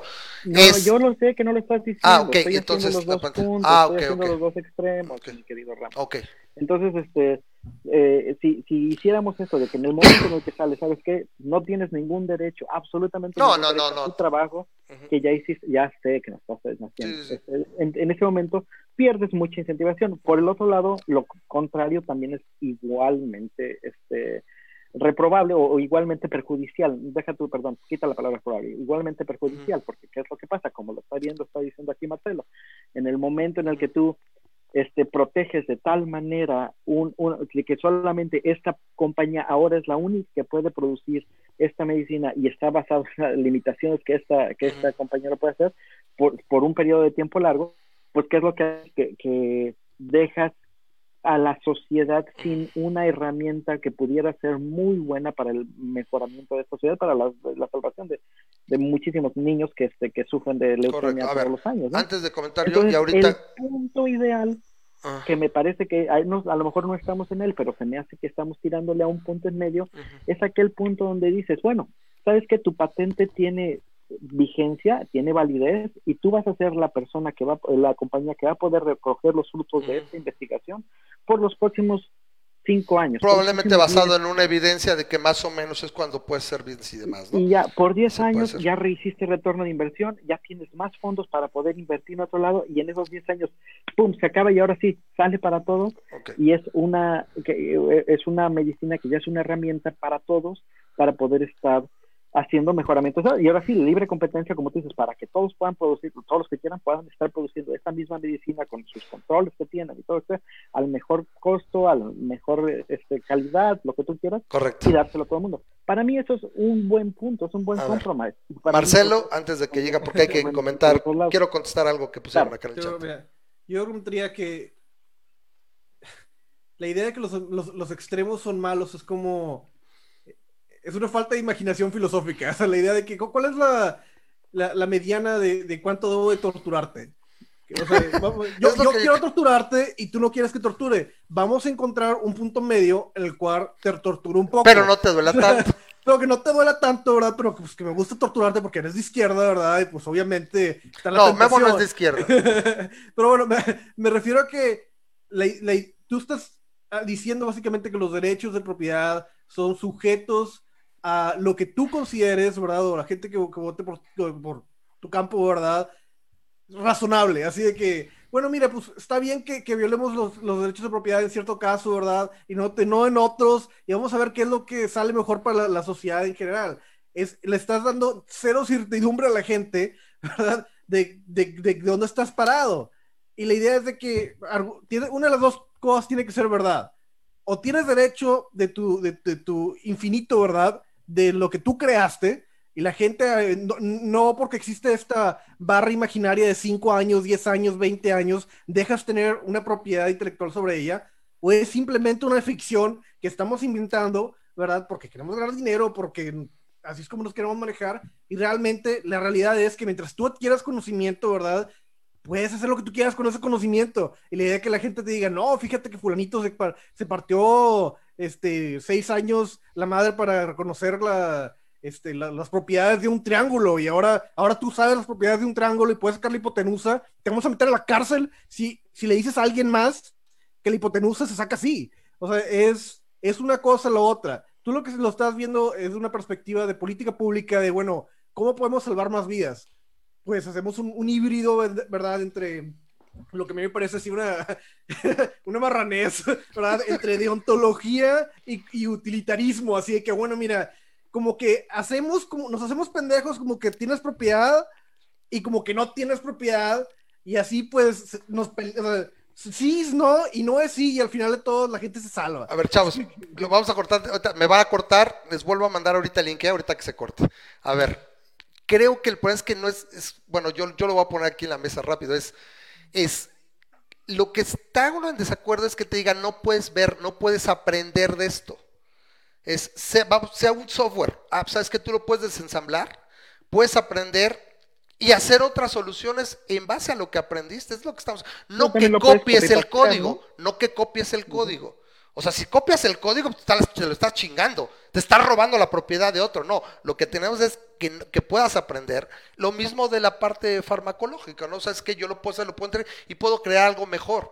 Y eso es lo que dices, bueno. Pero es, es, es un poco diferente, o sea, correcto. diferentes, pero, pero un, un copy-paste, estamos completamente de acuerdo que un copy-paste es lo más equivalente. Y, y por eso es distinto el copyright.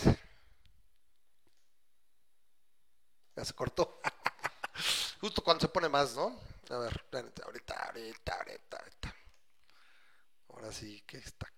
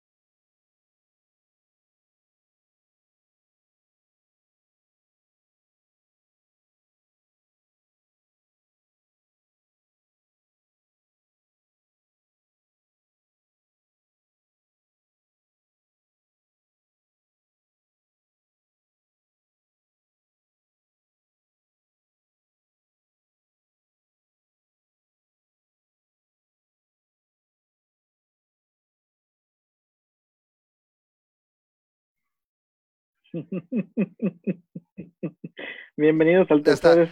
No, es que es el prueba cuando estamos así, o sea. Pero bueno, ahorita lo, voy a tratar yo, lo iba a tratar yo en el siguiente, el siguiente programa, decir, bueno muchachos, este, ¿qué más podemos hacer? Ya traemos gente, hacemos desmadre, debate y todo. para que eh, más gente nos, nos, patrocine, por favor. Ahí está el patreon.com, diagonal masa crítica, para pagar, para pagar el Zoom. Porque es, el único pin software que nos agrada. Bueno, a mí, no, no, como que es el más versátil y, y nos permite. Sí, acaba, acaba siendo, a pesar de que nos corte, me recuerda aquellos tiempos de, de, de cuando nos cortaba cada 45 minutos, ¿no? Pero este pero bueno, por lo menos ahora no corta la transmisión, nada más nos corta. a ver, ahora yo lo que quiero contar es, por ejemplo, pone acá Grisha y dice, si yo me gasto un billetote, yo me gasto, o sea, ¿por qué viene algo y se roba mi, mi invento, no? Es que no estamos diciendo eso. Por eso incluso es una cosa son los patentes y otra cosa el copyright. O sea, que agarren tu obra, la copien y la distribuyan y le ganen, nadie está diciendo eso. Lo que estaría mal es que... Es que casi te tienes que llevar a las últimas consecuencias tu, tu pensamiento. Yo por eso, a mí me gusta... Es que no, eh, no, no, no son las últimas consecuencias. De hecho, como te lo dice Marcelo, filosóficamente hablando, no necesariamente que algo a la mitad sea bueno o algo así, no. Es el, fondo filosófico que de hecho Ahí fue le faltó imaginación a Marcelo. ¿eh? Un poquito, puede ser. ¿Y, cómo ponerlo? debería de haber sido eh, si quiero torturar o te quiero hacer sexo oral. Dejar todo, ¿no? sí, o sea, los dos extremos ah, para que entonces de que saca... ni tú ni yo, ¿te parece? Sí, entiendo, entiendo. Porque si no, parece no nada más desde 15 a 20 no es un extremo. Parece una falsa dicotomía, ¿no? Parece una falsa dicotomía. Eh, no, es que lo que estamos diciendo con, con esta parte de libertarios, en, en, la, en la idea de un patente o de un copyright, es lo que, estaría, lo que está en la fruta es que en, muchos aspectos de los patentes es no lo puedes ver, no lo puedes desensamblar, no puedes aprender.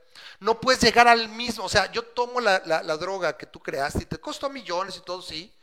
La puedo desensamblar. Ah, mira, estos güeyes le fueron por acá. Entonces yo tengo que chingarme ahora para crear. ¿Sabes qué? De lo que aprendí puedo crear algo que hace lo mismo. Tal vez mejor, tal vez más barato.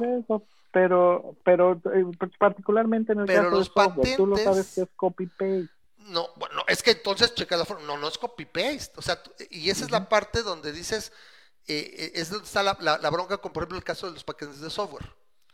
El paquete de software básicamente es, este programa hace esto, no puedes crear nada que haga lo mismo. Oye, pero la, finalmente todo el mundo necesitaba, por ejemplo, una ofimática, ¿no? No puedes crear una ofimática porque el patente es de Microsoft. Oye, pero es distinto código, es, es, otra cosa el patente software por eso era la bronca, porque aparte no lo puedes ver, no lo puedes desensamblar y aprender. Y eso es lo que estamos pues en contra siempre. No, estoy de acuerdo, no, no estoy bien claro entonces de, si estás de acuerdo con los patentes o no estás de acuerdo con los patentes. No estoy de acuerdo con los patentes en general si el patente impide la innovación y el aprendizaje de alguien mira, aquel ya lo resolvió, yo voy a ver cómo hizo y voy a aprender. Y puede que ser de aquí, yo haga incluso otra extensión y haga algo más en relación a ese trabajo. A mí, ¿y esto por qué es? Me gusta mucho, me gusta demasiado la, la frase de Sagan. Es, yo, yo vi más lejos porque me paré en hombros de gigantes. Si Newton hubiera tenido una patente, Faraday no hubiera entendido muchas cosas. O sea, así. O sea, tú vas, bueno, creo que no tiene mucho que ver Faraday con, con Newton, pero el punto es ese, que tú te paras en los hombros de alguien más para ver más lejos. Y las patentes. pero ¿estás de acuerdo que de, la manera de hacer, de, prevenir que alguien pueda hacer copy-paste de tu programa para distribuirlo contigo, una manera es. Lo que, haces en todo caso es copyright. O sea, copyright. No puede tener la misma fórmula. No puede ser Harry Potter y la nalga de fuego. ¿Estás de acuerdo con copyright, este, con, este, con los derechos de copyright, pero no de acuerdo con los patentes? Estoy de acuerdo con copyright y con los patentes que nada más es tu fórmula. O sea, no puedes agarrar, copiarla y ya, no, es, puedes entenderla y puedes hacer algo similar o mejor, etcétera. Lo que pasa es que muchos patentes impiden esa innovación de manera artificial. ¿Sí me explico? Eso es en lo que estamos en contra. Sí, pero entonces estás de acuerdo con el copyright. Sí, con, las leyes de copyright. sí, sí, sí, no puedes andar copiando el libro. Ahora, sin embargo. ¿Los libertarios en general están de acuerdo con las leyes de copyright?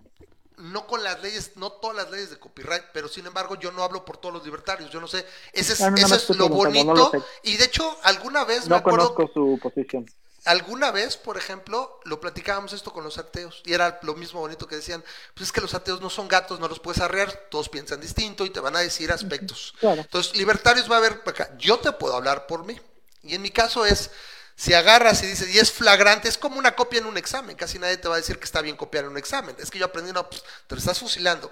Y yo creo que con un poco de criterio podemos entender entre copia fusil y, oye, aprendí de tu madre esta e hice algo así. Ey, no ve así. Y repito, cuando el piso está parejo, ¿sí? Es expresamente, si sabes de GPL, ¿no? ¿Qué, ¿Qué, dice la GPL?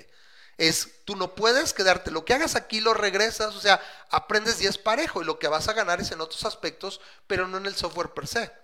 No tiene sí, me acuerdo cuando yo estaba, cuando eh, yo era maestro de cátedra, en aquellos tiempos en los que a mí me da, en una universidad católica de México, no voy a decir el nombre, pero una universidad católica de México, yo tenía un, una clase y me acuerdo este que una de las cosas que yo hacía era que mi grupo de 50 chavos, este, yo les decía, era, era, era una clase de multimedia, y yo les decía, ¿sabes qué? Este, yo no me voy a revisar ni tu código, ni voy a checar todo. Yo quiero que tu proyecto final me lo entregues como la mejor manera que tú piensas que me lo puedes entregar.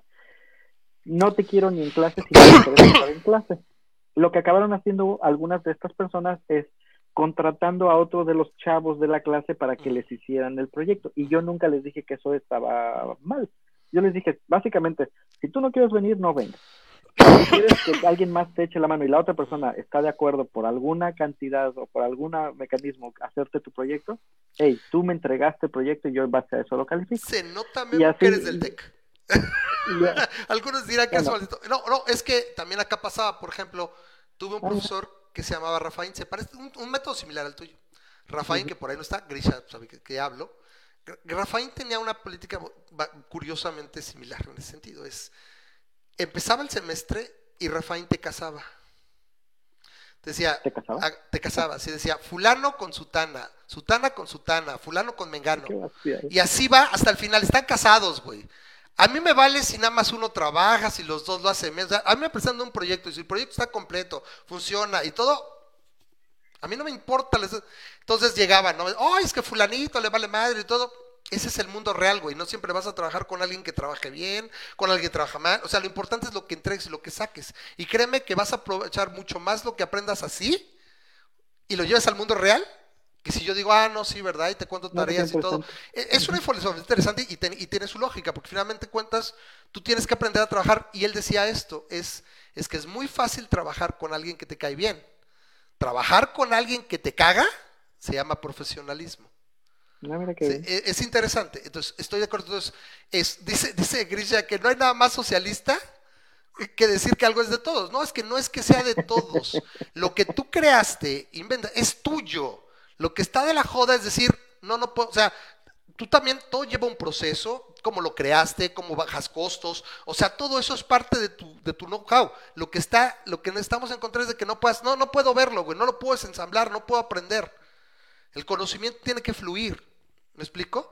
Y en un piso parejo, o sea, dices, es que nadie va a querer invertir todo. Si el piso está parejo y todos podemos aprender de todos, pues en ese momento es lo que el mercado. Y te voy a poner un ejemplo bien, bien simple de cómo tenemos una percepción de un lado y otra del otro. Lo habíamos comentado una vez. ¿Sí sabías que los cines antiguamente no podían pasar las películas que no fueran de ciertos estudios? O sea, tú ibas al ah, cine y para ver una película de Paramount tenías que ir a los cines de Paramount. Si querías ver la del Universal y todo. Y ahora nos parecería una idea verdaderamente estúpida. Pues yo a cualquier cine y pues ahí la voy a ver. Porque es el contenido lo que estoy viendo, no, no el medio y, cómo, y, no es una barrera artificial. Bueno, lo mismo lo estamos viendo ahorita con los streamings. Si quiero ver un cierto, tengo que ir a comprar el pinche, a, pagar el, servicio de Netflix. o tengo que ir a pagar el de ¿Y dónde está la innovación? ¿Y sabes qué? Ah, pues yo tengo el mejor contenido y pues aquí ya pues, o sea, cuando debería ser a lo mejor, ¿sabes qué? Nos lo licenciamos todos.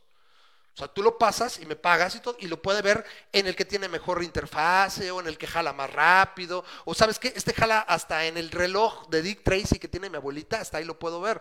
O sea, prefiero esto, pero no, lo que hagas es el contenido, que también tiene sentido porque es lo que invertiste, pero es similar, porque pues no lo puedo llevar a donde yo quiera.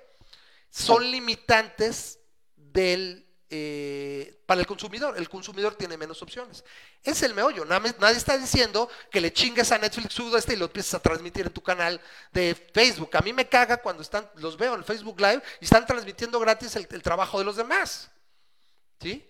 Ahora, cuando tú pagaste por algo, y es lo que ahorita nos está cagando la, idea de la, de la ley esta que querían pasar, que parece que no es así, que parece que sí, de que dicen, oye, yo no puedo llevar mi consola a reparar con quien le sepa. Alguien cuate aprendió y todo, y me la repara por 100 pesos. Ah, no voy a tener que ir al centro autorizado, o el teléfono, lo que sea, y tengo que ir al centro autorizado y acá, y me va a cobrar lo que el cuerpo. Dices, güey, si yo ya pagué por este aparato, yo debo tener la, opción de, hacer con él lo que yo quiera, desensamblarlo, tirarlo, dárselo comer al perro, o sea, lo que quiera, y lo quiero poder, que lo pueda reparar quien quiera, ¿sí? Porque si no es una barrera artificial. Y yo creo que en de, de acuerdo. El software que tú compras generalmente viene con, como parte de la licencia que no debes de desensamblar ese. Exacto, porque es parte del patente. Y yo estoy en la idea, como libertario, yo digo que tú deberías poder desensamblarlo. No puedo copiar tu código, pero puedo aprender no, pero en ese para momento, hacer lo mismo. ¿Quién te dice que yo lo copio y le nota, pongo comentarios adentro no, no, no, pues, eso, eso es burdo y eso sí se da cuenta uno. A ver, lo recompilo en otra. Tú como maestro, no, tú como maestro sabes, mira, yo no, yo generalmente no ando de diga, yo también di clases. Y te das cuenta cuando alguien copió. Por más que lo disfraces, o sea, eh, tiene que ser complicado. Y muchas veces para disfrazarlo lo suficiente, tuviste que aprender algo en el proceso y ya les daba yo chance. Este güey se vio que le o sea, pero eh, se nota cuando alguien copió. ¿Por qué? Porque tiene los mismos errores, porque hay cosas que no se pueden esconder. Tú simplemente haces otro tipo de código. Por supuesto, ahí es donde te das cuenta. Cuando hay alguien, está igualito y mira, oye, esto podría ser más eficiente y está igual, güey. O sea, entonces, eso es lo que se hace en un código. Y eso es lo que pasa, por ejemplo, en el software libre. ¿Sí? El, conocimiento es, de todos y tu trabajo es tuyo, es tu propiedad, tú lo creaste, ¿sí? Nadie se chinga tu trabajo, no estamos diciendo que alguien se copie y use tu código o que alguien se copie y use tu fórmula, estamos diciendo que puedas de manera orgánica tomarla, aprender y entregarla distinta, o sea, que haga lo mismo, ¿sí? En este caso el programa. Entonces, estamos en el mismo canal, Memo. Yo cada vez, a mí me super caga la piratería. O sea, cuando veo a alguien pirateando, me parece que está muy mal. Pero me parece que, como te digo, se me hace que estamos en un buen punto, que no estamos ni para un lado ni para el otro, estamos en un buen punto que no estamos idealistas ni uno ni el otro. Oye, este, ya faltan 13 minutos para las este, dos horas, no sé si, este, si le quieras, este, ¿qué tanto le quieras seguir? Pues llevamos hora y media, ¿a poco ya es tan tarde? Pues son doce y media donde estás. Sí, dos minutos, bueno, cerrando esto, bueno, ya se fue todo. Eh, ahora fue un poquito más desorganizado, pero bueno, aquí le buscamos y todo. Por ahí dijeron que ya tengo este... ¿Te, ¿Quieres que te diga una, una memada rápida? En lo que checas eso del... del y ahora, ve, ya ahora hasta resulta que estoy mal, dice Marcelo, que dice, Marcelo me dice a mí, Dice, el libertarismo defiende los contratos. Si compraste un equipo con instrucciones de dónde repararlo, debes enfrentar las consecuencias. Bueno, eh, eh, pero entonces lo tengo que saber, ¿no? Los gatos. Entonces, yo, yo estoy de acuerdo con eso. Lo que estoy mal es que me diga el Estado que no. ¿Me explico? O sea, si, como dices, llego el contrato y lo veo, ¿sabes qué? estas laptops, famosamente las laptops, esta que es una Dell, no tengo esa libertad, pues yo puedo discriminar y va a haber alguien.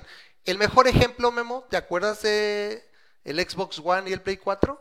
Cuando dijo es que no vas a poder compartir los juegos y todo, y salió, salió la competencia y dijo, vamos a enseñar cómo se comparten los juegos en el PlayStation.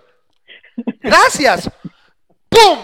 Éxito de mercado instantáneo, por supuesto. En lo que estoy en contra es que venga el Estado con una ley y se por el TEMEC y todo, purrum, todas estas ya sí no puedes desensamblarlo, no, es que venga la empresa y me diga, ¿sabes qué, güey? Mis laptops no las puedes desensamblar y tienes que venir a mi centro autorizado y yo le diría, ¿sabes qué? Chinga tu madre tu contrato y me voy a comprar otro contrato de alguien que no lo haga. Lo que estoy en contra es que venga el Estado a decirme, tienes que hacerlo así. Si no, yo discrimino, ¿no? Es, algo tan simple incluso como cuando Apple se supo que tenía labor, labor ¿no? Y en, en Asia, ¿no? Tenía niños trabajando. Yo puedo discriminar, no, pues nada más esa parte ética no me lleva ahí. Pues no, yo decido quién le hago.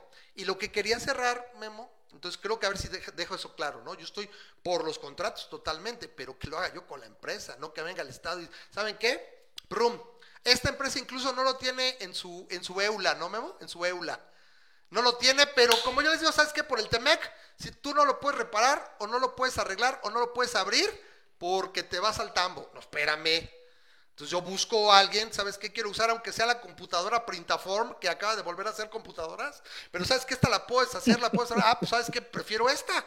Y entro en el contrato y lo compro. Cuando lo compro, acepto ese contrato y la tengo. Entonces estoy de acuerdo. Lo que yo quería cerrar es con la parte de cuando tú compras algo físico, tú debes de decidir qué puedes hacer con él. Nadie nos poníamos todos locos cuando alguien agarraba y, y llegabas a su casa y dije, oye, qué buena rola, grábamela, ¿no? Y me la grababas y no pasaba nada. Es alguien utilizando su propiedad, te está dando una copia y muchas veces tú ibas, te gustaba tanto que ibas y comprabas el LP. Como dices, es no hablar de esos pinches extremos disparados y, e irreales, ¿sí? ¿Quién no se acuerda que la industria, la, la, RIA, que era un privado, ¿eh? La, la Recording Association de Estados Unidos, la RIA, decía que se iba a acabar porque los MP3 y bla, y ¿sabes qué lo acabó? Los streamings fue lo que acabó acabando propiamente. Porque salió un modelo de negocio mejor, no la piratería. ¿Sí? Una, una pregunta que me, me, me, entra en, este, curiosidad, ¿no? ¿En qué momento este, tú aceptas el contrato de que no puedes ensamblar el, el código? Por ejemplo, yo voy a la, a la empresa, yo voy a una empresa y compro a una tienda, voy al Best Buy y compro un software específico, ¿no? Compro, me lo, lo pongo y lo pongo en, pago con dinero en mi cajita y ya me llevo el, el, el software, ¿no? Dicho software que, este, que, que yo, si quisiera en ese momento, lo podría desensamblar porque yo no he firmado ningún contrato hasta ese momento que me diga que no lo puedo desensamblar. ¿No? entonces, o en que entonces eh, eh, es, o sea, no es el estado que te prohíbe, no hay un la patente empresa, que No, no, no, a lo que me refiero, a lo que me refiero es la empresa podrá haber dicho, podrá haber metido en su EULA adentro de su EULA el que yo acepte que yo no pueda desensamblarlo, pero yo no lo he firmado ni nada, o sea, yo nada más fui y pagué y tengo mi software. Significa que en ese momento yo no estoy rompiendo ningún contrato al tratar de desensamblar ese software. por mucho que la empresa, por mucho que la empresa lo haya tenido adentro, yo nunca lo he aceptado, ¿no? Entonces, que, que, él le ponga todos los documentos que quiera y que firme todos los contratos, bueno, que tenga todos los contratos adentro del disco, pero yo nunca lo he aceptado. Entonces, significa que puedo poner. Tú, lo, tú, lo compraste para aprender, sabes que yo no lo voy a utilizar. Sí, exactamente. Yo no lo compré para. Be my guest. Be my guest. Be my guest. Sí, porque no lo estás usando, no, no vas a beneficiar. A ver, el producto fue creado para que lo uses así. No, pues sí. Yo lo usé para aprender, ah, ¿sabes qué? Quiero conocer y quiero sacar el producto.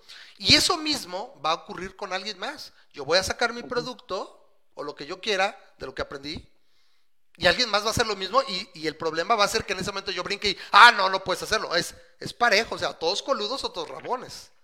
O sea, es la homogeneidad, ¿me explico? Es, todos coludos. No, pues ese es el que me da. Lo siento, Marcelo, ese es el, ese es el link que me está dando ahorita. Me dicen, y eso que yo utilicé, tú me lo mandaste ahorita y yo, y yo lo... Sí, sí, sí, tú entraste, pero pues ese es el link que me está mandando.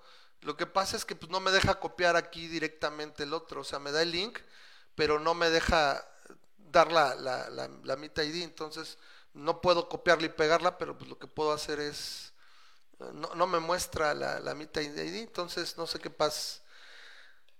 Dices, ahí está. ¿no? te comparto una memada. Este, no, pero pues a ver que entre Grisha, porque tenemos pendientes si no se nos va a ir el tiempo. A ver si Grisha entra. Ahora, Grisha dice que somos, bueno, los libertarios somos niños con daddy issues. Eh, puede ser. Simplemente yo sí tengo ciertos problemas con la autoridad. Está, está bien, o sea, yo no me voy a molestar. Yo podría decir que los socialdemócratas y los socialistas son los pinches güeyes que quieren que todo para todos y que hacen un desmadre y que son unos mal viajados, pero pues, lo que yo importa, no, pues, no importa, igual él puede decir lo que quiera. Está bien, ¿no? Ahora, este, ponen a los europeos, él va varias veces que dice, los europeos son los europeos. Yo, yo, yo, en mi opinión, yo digo que los asiáticos, particularmente los japoneses, me parecen una, una sociedad que está incluso años luz de los, de los europeos también no sé si podrían ser socialdemócratas o no. El, japonés se cuece aparte, pero bueno, e, esos son opiniones y está bien. O sea, no pasa nada, tan cuates todos. Sí, este, no sé qué pasa con, la de esta, la meeting. Y es que, ¿sabes qué me cae gordo, Memo? Que no puedo copiar y pegarla. Ah, mira, ah, si, me deja. La copia y la pego. Pues cópiala y pégasela ahí a, Marcelo que quiere entrar.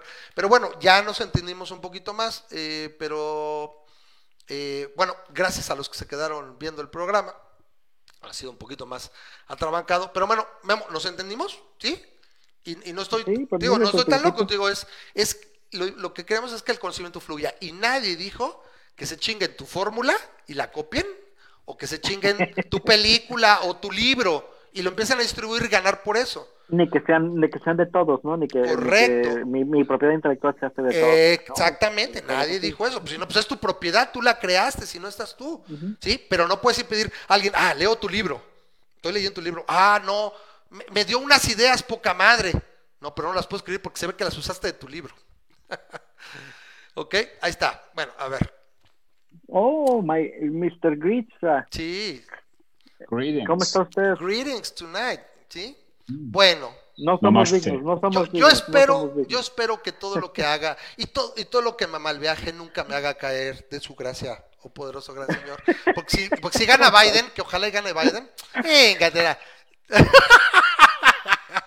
You're better than that. Eh, mira, mira, mira. Y bueno, ahora, este, esta noche el, el, papel de Beatriz lo haré a Grisha es, la Beatriz señal. A ver, vamos primero rápidamente a la, parte esta de, lo que dijo Martín. ¿Ya viste el programa de Martín? Sí. Sí pudiste verlo. ¿Qué opinas de lo que es al final? Yo, yo concordé con él. O sea, si gana Biden a la 4T, ¿le pega? No. ¿No le pega? A ver, ¿cuál es tu opinión? Recordarás los ocho años de Obama. Eh, a los demócratas en general no usan a México ni para bien ni para mal. O sea, no les interesa lo que pase o deje de pasar en México. Correcto. Sí. Los demócratas tienen tienden a ser. Son indiferentes. O sea, realmente lo son. Es de, güey, déjalos ser, que hagan su desmadrito. Obviamente la guerra contra la droga y el tema de las armas, pero generalmente los demócratas dejan a los países tercermundistas hacer y ser lo que quieran hacer. Em, no son intervencionistas. No son intervencionistas, ¿sí? O sea, ellos es de, güey, mientras eh, son populistas al fin y al cabo, igual que Trump, ¿sí? Ellos son de, a ver, vamos a dar la eh, imagen de que hacemos todo porque la gente que está en Estados Unidos está bien, vamos a meter programas sociales para ayudar a los menos afortunados. Y México, pues, eh, o sea, sí, México a lo mejor si hay una dictadura como Venezuela, pues nos metemos y vemos qué pedo, Sí, Obama, Obama mandó un chingo de drones y mató un chingo de gente en el, en, el Oriente, este, en el Medio Oriente. Y, sí, pero a ver, si hay pedos, los checamos, pero si no, no nos importa lo que hagan o dejen de hacer. Pero ese es el punto que comentaba Martín. Es que este güey se ha puesto las rodilleras y apostó todo por Obama, perdón, por Obama, por Trump. O sea, fue y ha hecho lo que ha querido Trump y demás. Y está basada en gran medida el éxito de que siga este güey porque al cambiar la, la, presidencia, incluso estamos hablando de un Congreso, acaban de salir las mm. últimas encuestas, este compadre. ¿Te acuerdas que platicábamos aquí hace dos meses? Y decía, no, yo creo que no. Pues yo no sé qué tanto tienen que salir las encuestas, pero en estados claves como Michigan, 14 puntos, 3, 12 puntos, eh, Florida, 8 puntos, Texas, 6 puntos, adelante Biden. ¿Tú aún sostienes que Trump va a reelegirse? Honestamente, a ver, a ver, a ver. Eh, ningún presidente republicano ha ganado sin Florida. Correcto. Y justamente hace dos días salieron los números de Florida. ¿De Florida? sí, de Florida. Y eh, Trump va perdiendo, va ganando Biden en Florida. Entonces, a ver, si ya vamos a hablar de eh, pues, lugares como Florida, en donde históricamente ningún presidente republicano, pues ya tenemos como que un poquito más de optimismo. Ok, ok. Me agrada. ¿Sí? sobre todo porque aparte es across the board. Me parece que solamente era por ahí Ohio, donde gana Trump por un punto, pero ya es una tendencia eh, general, ¿no? Sobre todo hablando de estados, de swing states, ¿no? o incluso ya estados rojos, Michigan, Florida, Texas, Arizona, que son estados tradicionalmente republicanos, ¿no? Entonces, en ese sentido, es, todos sabemos que el vicepresidente Brad es el único que medio se le mueve el, ahí como que la, ardilla. Y parece que en algún momento dijo, mira, me voy a pues, les digo a los, demócratas, miren, no hay pedo, también queremos trabajar, pero pues el, el, mojón naranja no nos deja, ¿no? Pero pues ahí me reúno. Pero este güey, en su estulticia, dijo, no, no, no, yo acá, y le voy y le beso las patas y le cromo el rifle a Trump. Y ese es el punto que tratábamos con Francisco, que básicamente decía, es que ese es el meollo, o sea, el demócrata va a ser indiferente, ni te va a dar más, ni te va a llevar, ni te va a dar. Y eso puede desmadrar mucho más cabrón la presidencia del CAC. O sea, va a implosionar solita, ¿sabes qué? Rasca que con tus patas, güey. Acá, acá en Estados Unidos nosotros nos arreglamos, chido, y no le va a dar ese, ese aire, ese respiro que le viene de alguna manera dando Trump. Eso es, lo que, no simple y sencillamente AMLO no lo va a pelar nadie más que el foro de Sao Paulo. Correcto. Y el foro de Sao Paulo está quebrado. Es correcto. Está quebrado, está en el hoyo, está jodido porque Bolivia ya no le aporta. ya, porque Brasil. Brasil ya, ya no le aporta. Sí, los que quedan son Venezuela, a lo mejor Cuba. ¿No? Eh, espérame, espérame. Por ahí Ecuador un poquillo, pero ahorita no, eh, Mira, Ecuador está dolarizado. Ecuador no hay manera de que se separe del, del, imperio. Correcto, ¿sí? correcto. Entonces el Foro de Sao Paulo está jodido. Eh, la esperanza del Foro de Sao Paulo es o era AMLO. AMLO, AMLO. Sí, claro. Por algo México. es el grupo de Puebla. Es correcto. Mira, entonces, estamos más o menos en eso. Estamos ¿Alguien, en el alguien dice en los comentarios, nada más para, dice, a la gente le da pena decir que va a votar por Trump, pero va a ganar 45 de 50. me dice, es que ese, es un tema bien, bien importante y esto pasó con Hillary. O sea, de acuerdo, Hillary llevaba dos, tres puntos porcentuales de ventaja, mientras que Biden lleva 14. Eh, y sobre todo cosas como lo de Florida, que sí es bien interesante, pero la gente no dice en encuestas. Las encuestas no valen nada. La gente que va a votar por Trump no lo dice y menos ahorita. ¿sí? Pero las sorpresas no nos vamos a llevar. Eh, pues, ah, si tú me preguntas hoy quién va a ganar, no me atrevería a decir. Es volado, ya se volvió volado. Es un es un volado. Ok. La verdad, ahorita es un volado. Aquí lo dice Pepe, dice, a la gente le da pena, ¿no? Lo que decía Memo. Eh, Trump es una mierda, pero me perdí la parte donde concluyeron que es mejor el pederasta Biden. ¿Qué opinas? Mira, mira, eh, a ver, eh, no diría yo que es un pederasta, ¿sí? Un pederasta para mí es un sacerdote, es un alguien que le gusta abusar de niños. Correcto. Sí, Biden no abusó de niños, a lo mejor tuvo una o dos cosas o interés o se acercó demasiado a un menor, sí, pero no legalmente hablando nadie lo ha agarrado ni tiene pruebas de que haya abusado sexualmente de un menor de edad, como lo han hecho tantos sacerdotes, ¿ok? Eh, tampoco es una persona como Trump que dice, por el poder que tengo y el dinero que tengo, puedo agarrar los genitales de una mujer y nadie me va a decir nada. Jamás ha dicho una cosa así. Trump, Trump decía que, que, podía matarle en la Quinta Avenida y nadie le haría nada. Y tiene razón. Pero, pero, pero de ahí a llamarle pederasta a Biden, o sea, honestamente, no sé, que a lo mejor es un misógino, sí, que a lo mejor tiene ciertas pues las cabras ya se le fueron al monte y no sabe cuándo acercarse demasiado y no tiene esos límites. A lo mejor está en el espectro de autismo, yo no sé, pero de ahí a llamarle pederasta se me hace pues un tema. Parece algo fuerte, pero bueno, aquí, aquí, aquí es el, aquí a todo mundo se la da aire, ya sabes, este compadre, aquí a nadie le decimos que no. Está bien. dice, dice Pepe, dice que hay pruebas, que hay pruebas, este, que están los mails de Hillary y todo está interesante. Pues si hay pruebas que las muestren. Que ya los, dame, ¿no? Vamos a hacerlo en, el término mexicano de, región 4, mm. pues ahí está los Oya, ¿no? Y acaba de decir, y Anaya y todo, pues si hay pruebas, pues pues ya, ¿no? O sea, están, están los chairos desatados. Yo tengo dos grupos de las arboledas, ahí del establo donde yo vivía, y este, y neta, no pueden, no se tienen una idea de lo cabrón que están las publicaciones, ya no hay ventas, ya no hay, es que mira, saqué a mi perrito y fui al su mesa, no es, Anaya va a ser, lo van a, lo van a entambar, este, este, qué bueno que ya los trajo los Anaya. Nada más es lo mismo. ¿Tú crees que sí lo vayan a meter? no. Mira, es lo mismo, y les dije, yo le puse a, un chairo, le respondió y le dije, güey, ¿tú crees que nací ayer? Es, es, tan probable como que iba a pasar el fin de campaña en la cárcel, ¿se acuerdan? Eran, es que Anaya va a pasar su fin de, por el lavado de dinero de la nave industrial. O sea, y, y pasó, se acabó, ¿no? Entonces, Está, un poquito desesperados, me parece. Acuérdense que México es, es teatro, ¿ok? Es, es, pan y circo, ¿ok? Si alguien lo mete en algo es porque en ese momento le conviene a algún político en, en, su tema de, de, de, manipular al público. Correcto. ¿Eh? Aquí no hay ley, aquí no hay Estado de Derecho. México globero. Eh, sí, aquí no hay de la ley dice esto y por lo tanto, no, a ver, así no funciona este país. Sí, y por eso es que cuando hablamos de y por eso es que cuando hablamos de libertarios y hablamos de izquierda y derecha y hablamos de gobierno y no gobierno, Depende del país. No es lo mismo hablar de más gobierno y menos gobierno en Europa que en Estados Unidos, que en México, ¿sí? México es un país latinoamericano en donde tienen sus ideas, eh, su, mercantilismo de Estado, en donde todo es corrupción. Entonces, sí, más gobierno es malo en México, claro que es malo, porque solamente beneficia a unos pocos que ya llegaron al gobierno.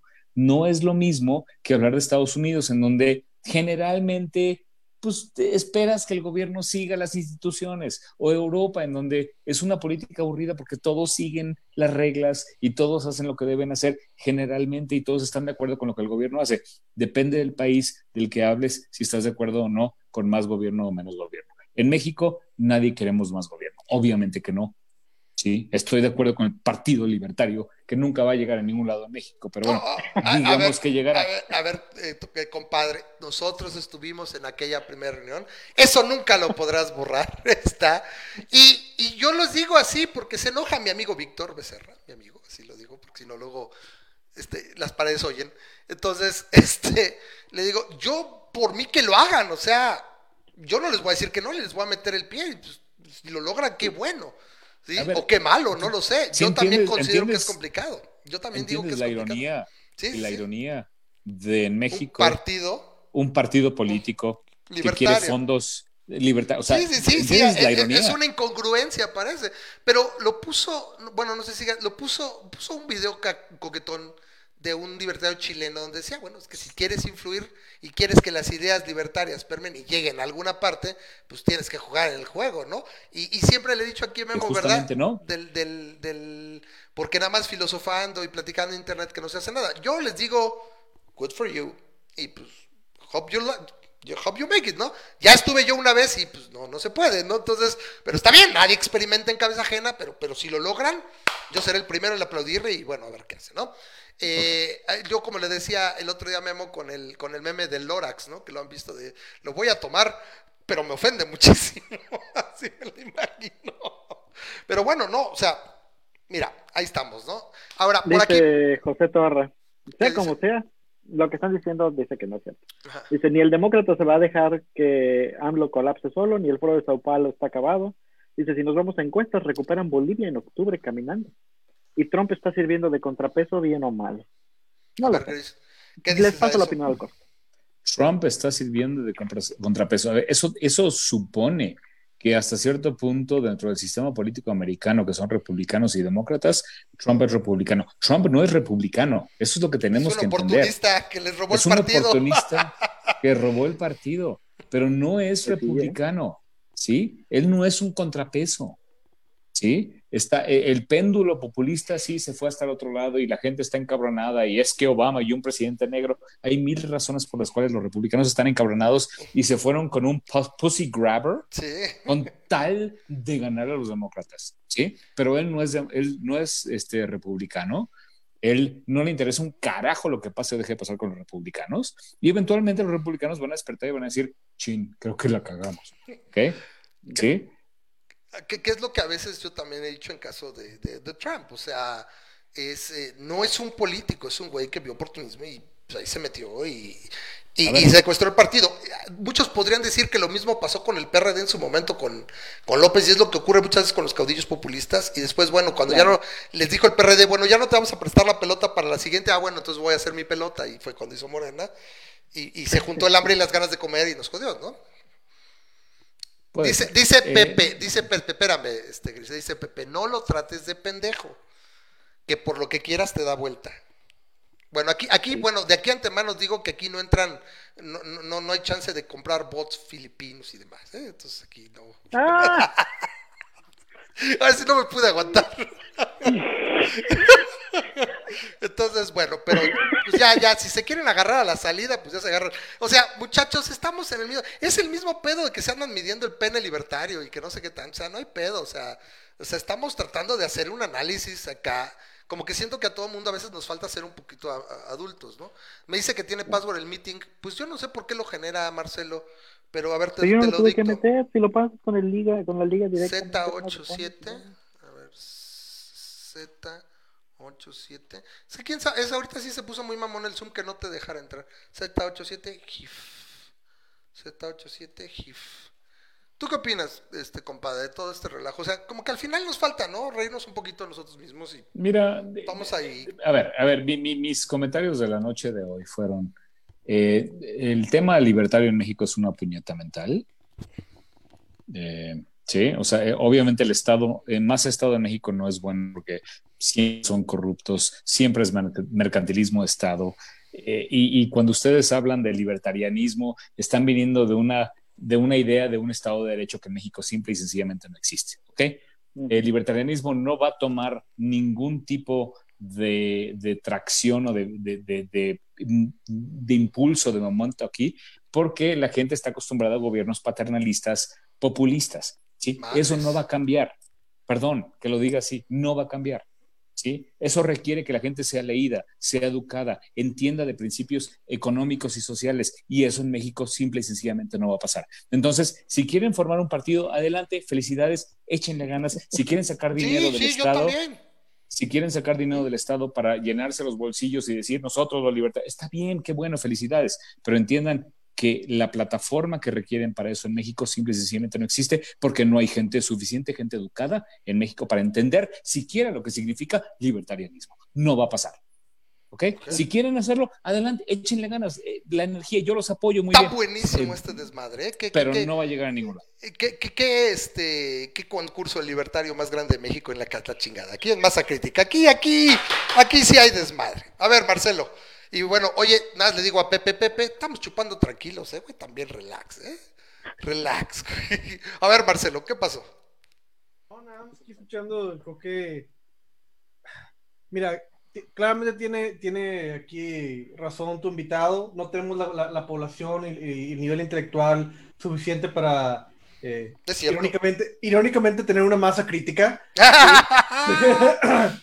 Pero todas las cosas que te quejas de los que se quejan, ¿verdad? Por cual Estados Unidos es una mierda, es esencialmente por la falta de, poder entender ese tipo de principios.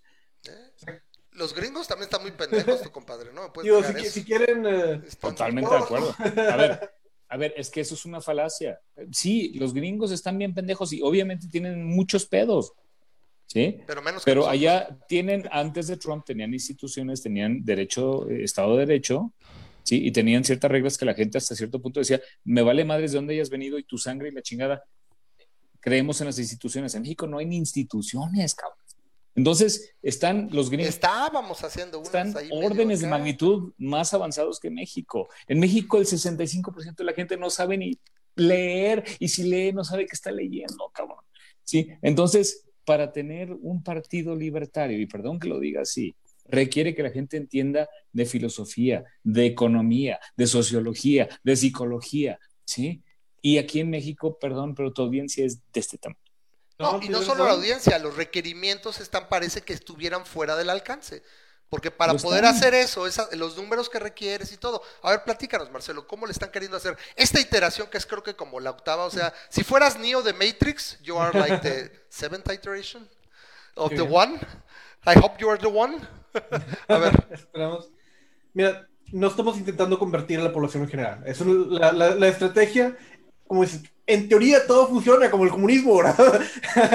Pero es este, no es convertir a la población en general, es intentar tener una vanguardia de personas que saben lo que están haciendo, intentar eh, postular o tener pues, este, personas que quieran entrar a la Cámara Legislativa y poner nuestro pequeño grano de, arena para que el infierno que es este país sea un infierno un poquito pues, más chiquito. Menos caliente. menos caliente, ¿verdad? O sea, que, que si hay hiperinflación, ¿verdad? Que no esté tan, no tan feo, ¿verdad? Que tengamos gente media, medianamente competente, ¿verdad? En, en vez de, eh, ahorita tenemos payasos y gente de telenovelas en, en la Cámara de Diputados, ¿verdad? Y pues mínimo que tienen un bachillerato, ¿verdad? O que tengan dos, dos dígitos de IQ. Y mira, no estoy diciendo que vamos a convertir a la población en general, pero creo que vamos a influenciar el, diálogo, al menos en medios sociales al respecto, de hacer lo, que podamos al respecto. Si quieres hablar sobre estrategia, la estrategia no sería convencer y educar a toda la población y hacer una, campaña, sería tomar el poder de cualquier medios posibles. No estoy diciendo, o sea, hay muchas personas lo han podido hacer. Hay López Obrador era un donadie, ¿verdad? Que era de Chapulín, que estaba en el PRI, se metió al PRD, ¿verdad? y luego al PT y luego de nuevo al PRD. La política. Creo que lo único que le faltó fue el PARM. Sí, o sea, lo único que, creo que en algún momento estuvo en el Partido Verde, ni siquiera estoy seguro. Sí, sí, ¿verdad? Puedo hacer una intersección este, cortita. A ver. Eh, a ver, la única razón, o sea, sí, el, el PG no es ni era nadie y nunca ha sido nadie. La única razón por la que ganó es porque una gran, un gran porcentaje del pueblo mexicano se encabronó por las pendejadas del PRI y el PAN. Yo soy apartidista en México. Se juntaron yo no el hambre y las ganas de comer. Yo no creo en la política, yo no creo en políticos mexicanos. Tengo a un político mexicano que es Kumamoto, en el que a lo mejor digo, meto los manos al fuego por ese cabrón, ¿sí? Pero en general, en general, yo creo que el mexicano llega al poder solamente para beneficiarse a sí y a su gente, a su familia, a sus amigos, sí, totalmente de esa manera. Eh, el, el, AMLO llegó al poder porque todos, la mayoría de la gente ignorante de México, que son la mayoría, estaban enojados con el PRI y el PAN. ¿sí? Y, y, sin duda el PRI y el PAN se lo ganaron a pulso. El PRI tuvo la oportunidad de mostrar que podía cambiar y sin embargo, ¿qué hizo? Sacó a los Duartes y sacó a los gobernadores sí, sí, sí, pinches corruptos, ¿sí? No, Mostrando que sigue siendo la misma. Sí, lo, lo volvió pasa? profesional. Si antes eran como, se vieron como amateurs los anteriores. Entonces, ¿qué pasa? Que el péndulo va al otro lado. Uh -huh.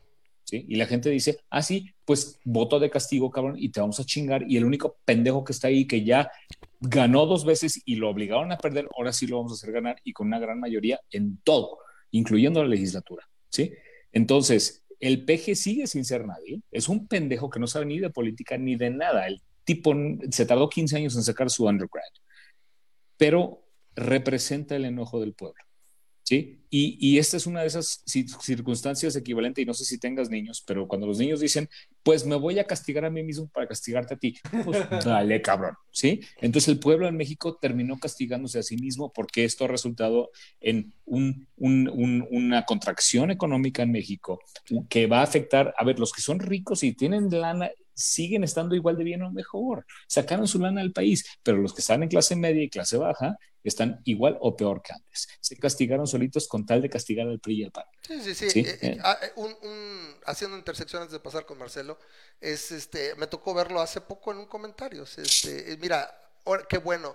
Ahora los fifís van a saber lo que es estar jodido. O sea, no es que esté yo mejor, güey, es con que estés igual de jodido que yo, ya esa es, esa es la mentalidad más pendeja y mierdera, y esa es la mentalidad promedio del mexicano. A ver, Marcelo. Irónicamente, irónicamente no hubiera sido ese el mejor momento para meter al, al, Partido Libertario, en un momento en el que estaba tan enojada la gente que se hubieran podido ir como un, una alternativa no política, por así decirlo, en este caso el libertarianismo, si Ah, ya no le digan así, es libertarismo y punto. En inglés, we're gonna say American. It's okay, man. It's okay, uh, Krisha. It's, it's, American libertarian. México es libertario y ya, sí. ya sabes no que soy el, el gran. Nah. Okay. Porque suena mucho a ano y el ano, pues no. Es que sabes que li, li, liberal, bueno, Es que sí es el problema, ya, lo, ya sabemos, en la bronca con liberals, ¿cómo se, se identifica con otra cosa? A ver, Marcelo, Marcelo, porque si no nos va a regañar. Mira, voy a hacer el mejor caso para el Partido Libertario. A ver. Claramente, eh, Movimiento Ciudadano es un partido que vino de la nada, con una, una, carita bonita y un chingo de dinero. Es lo único que necesitaba. Y ahorita digo que si la gente pusiera, si pusieras a, a Samuel García, ¿verdad?, de la boleta para presidencial, chance y gana. no, no, pero no creo. Con la enojada. ¿Es el, verdad? Con la crisis económica que hay, a mí no me, no, a mí no me agrada, es un socialista light, ¿verdad? Pero claramente, o sea, mira, esencialmente lo que argumento es... Yo lo vería más Alfaro, que, probablemente. Que pero... Podemos ver como Movimiento Ciudadano es un claro ejemplo de un partido que vino de la nada, ¿verdad? la gente sí. no tenía para dónde moverse y salió a un, a un, a un grupo que ha podido tener representación legislativa y poner una persona muy rápido, ¿verdad? En la Cámara Legislativa y de ahí uh, ya está a punto de ganar con la gubernatura con, con 34%. Pero bueno. ¿Samuel? Voy... ¿En Nuevo León?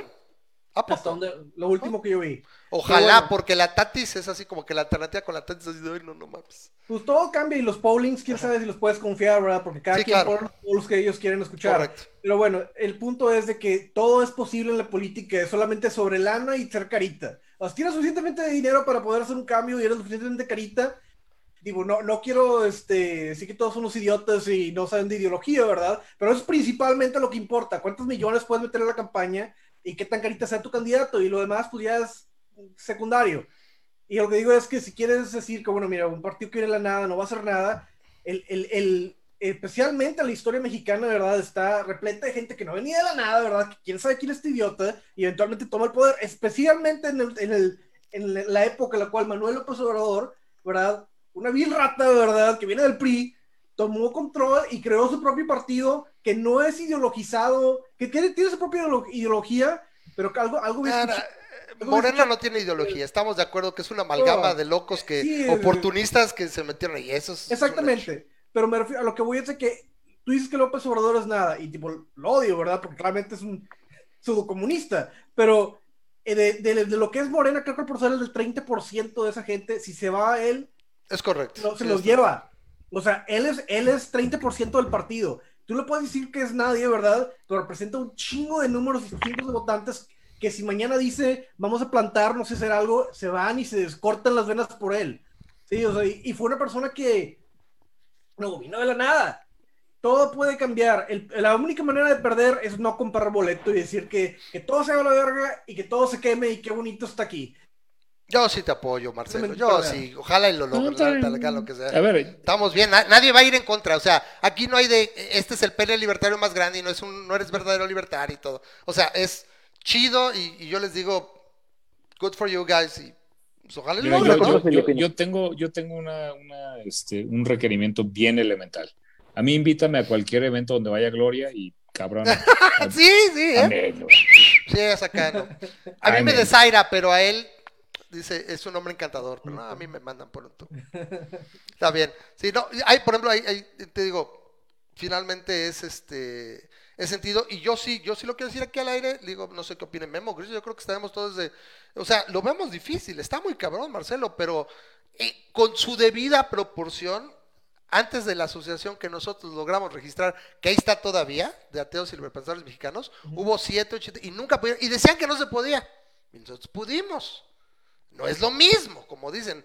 O sea, es, depende nada más de ti, ¿no? Juntar a seis, siete, ocho monitos, encontrar un par de notarios que te asesoren bien, un buen abogado y juntar, y lo logras. Acá es, el problema que yo veo con un partido, que es los requisitos que requieren, es, simplemente va contra la idea de una estructura libertaria, o sea, es eh, para poder eh, registrar un partido eh, mexicano. El tema, no, realmente, pero bueno. A ver, rápidamente. a ver, Marcelo, y luego el punto realista, ¿verdad? La verdad es que no, como, como, como dice aquí tu, tu, tu invitado, cuyo nombre no puedo... Grinch. Grinch. Es Grincha, Grincha. Es Grinch, ¿verdad? Que son pequeño, ¿verdad? Sí, objetivamente no, no existen los números, ¿verdad? Ni el capital para realmente hacerlo. Obviamente es, esto es, es claramente un gran problema, ¿verdad? No, no tomar un boleto y, ¿verdad? No intentar hacer nada, pues realmente tampoco soluciona las cosas. Y, crear una organización de gente que quiera ayudarse entre sí, intentar apagar un poco las llamas, ¿verdad? De lo que claramente es una crisis política, es, es para mí lo mejor que se puede hacer en, el infierno en el que estamos. Hablando de eso, nada más, una, una, este, una perspectiva pragmática. No, sé, no estoy pensando cambiar el mundo, ¿verdad? Y que eventualmente vamos a poder poner a alguien en la presidencia y, y, ah. privatizar Pemex, ¿verdad? Y, Marcelo. Una competencia Marcelo, libre mercado. Por acá, por acá está mi cuate Alan Capetillo aquí en Aguascalientes, está bien puesto para diputado, ahí voltealo a ver, no sé si lo conoces. No, no. Alan Capetillo, si quieres los pongo, porque él sí trae idea y él, él tiene las tablas, por ejemplo, de, de parte legislativa, él es abogado y, anda ahí candidatándose, pues ahí los pongo luego, acuérdame al rato. ¿Por qué partido? No, no, no, él le está buscando, quería que independiente, o sea, él, básicamente es el mismo caso que tiene Marcelo, tiene, él tiene ya yo llegué aquí y conocí, ¿no? Porque pues, yo aquí no conozco a nadie aquí en Aguascalientes, pero empecé a conocer, y pasaron el contacto y todo, y él es libertario. Y lo entrevistan, ¿eh? Seguido en el radio, y está ahí, habla y todo. Y él se candidatea porque lo veo en sus redes, porque pues, quiere ser diputado.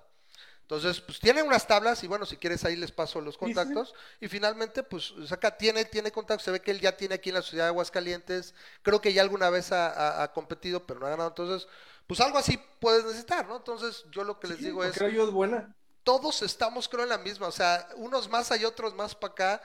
Yo solamente les digo es, relax los libertarios, por favor, no se midan tan seguido el pene libertario. Y, y, y si no caen en lo mismo de, de, you're not a real libertarian, go fuck yourself. No, pues, ¿qué pasó? O sea, o sea Marcelo, con te, te, digo lo siguiente con, con, con respeto eh, de, de la ideología libertaria eh, que he tenido desde que fui candidato yo en Estados Unidos para el Partido Libertario.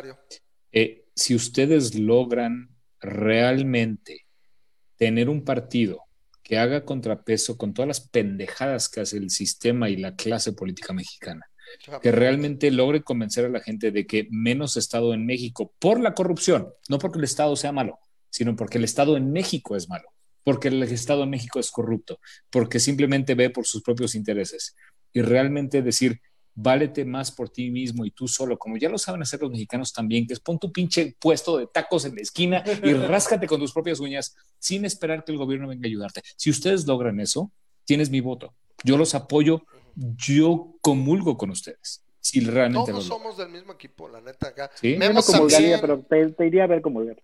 Sí, sí, no, y a lo mejor lo convencemos a Memo. Memo también está ahí. a ver, pero es que Memo, Memo, Memo viene, Memo viene de, y perdón si, si digo algo que no es cierto, Memo, pero creo que tú vienes de una ideología de un Estado de Derecho, de un Estado en donde la clase política realmente representa a la ciudadanía y realmente ve por los intereses de la ciudadanía. Tú sabes que no es el caso en México. Entonces, si realmente logramos tener... De acuerdo contigo. Si realmente tenemos un partido que ve por los intereses de la gente para que solitos avancen y solos puedan, aunque el gobierno no les ayude o sin que el gobierno les meta trabas, bien en México. Eso es lo que necesita México, que es muy diferente a un país como Estados Unidos o Europa. Y en ese sentido, Marcelo, de verdad te apoyo. Si lo logran, felicidades. Yo voy a ser el primero en aplaudirles porque este país necesita eso.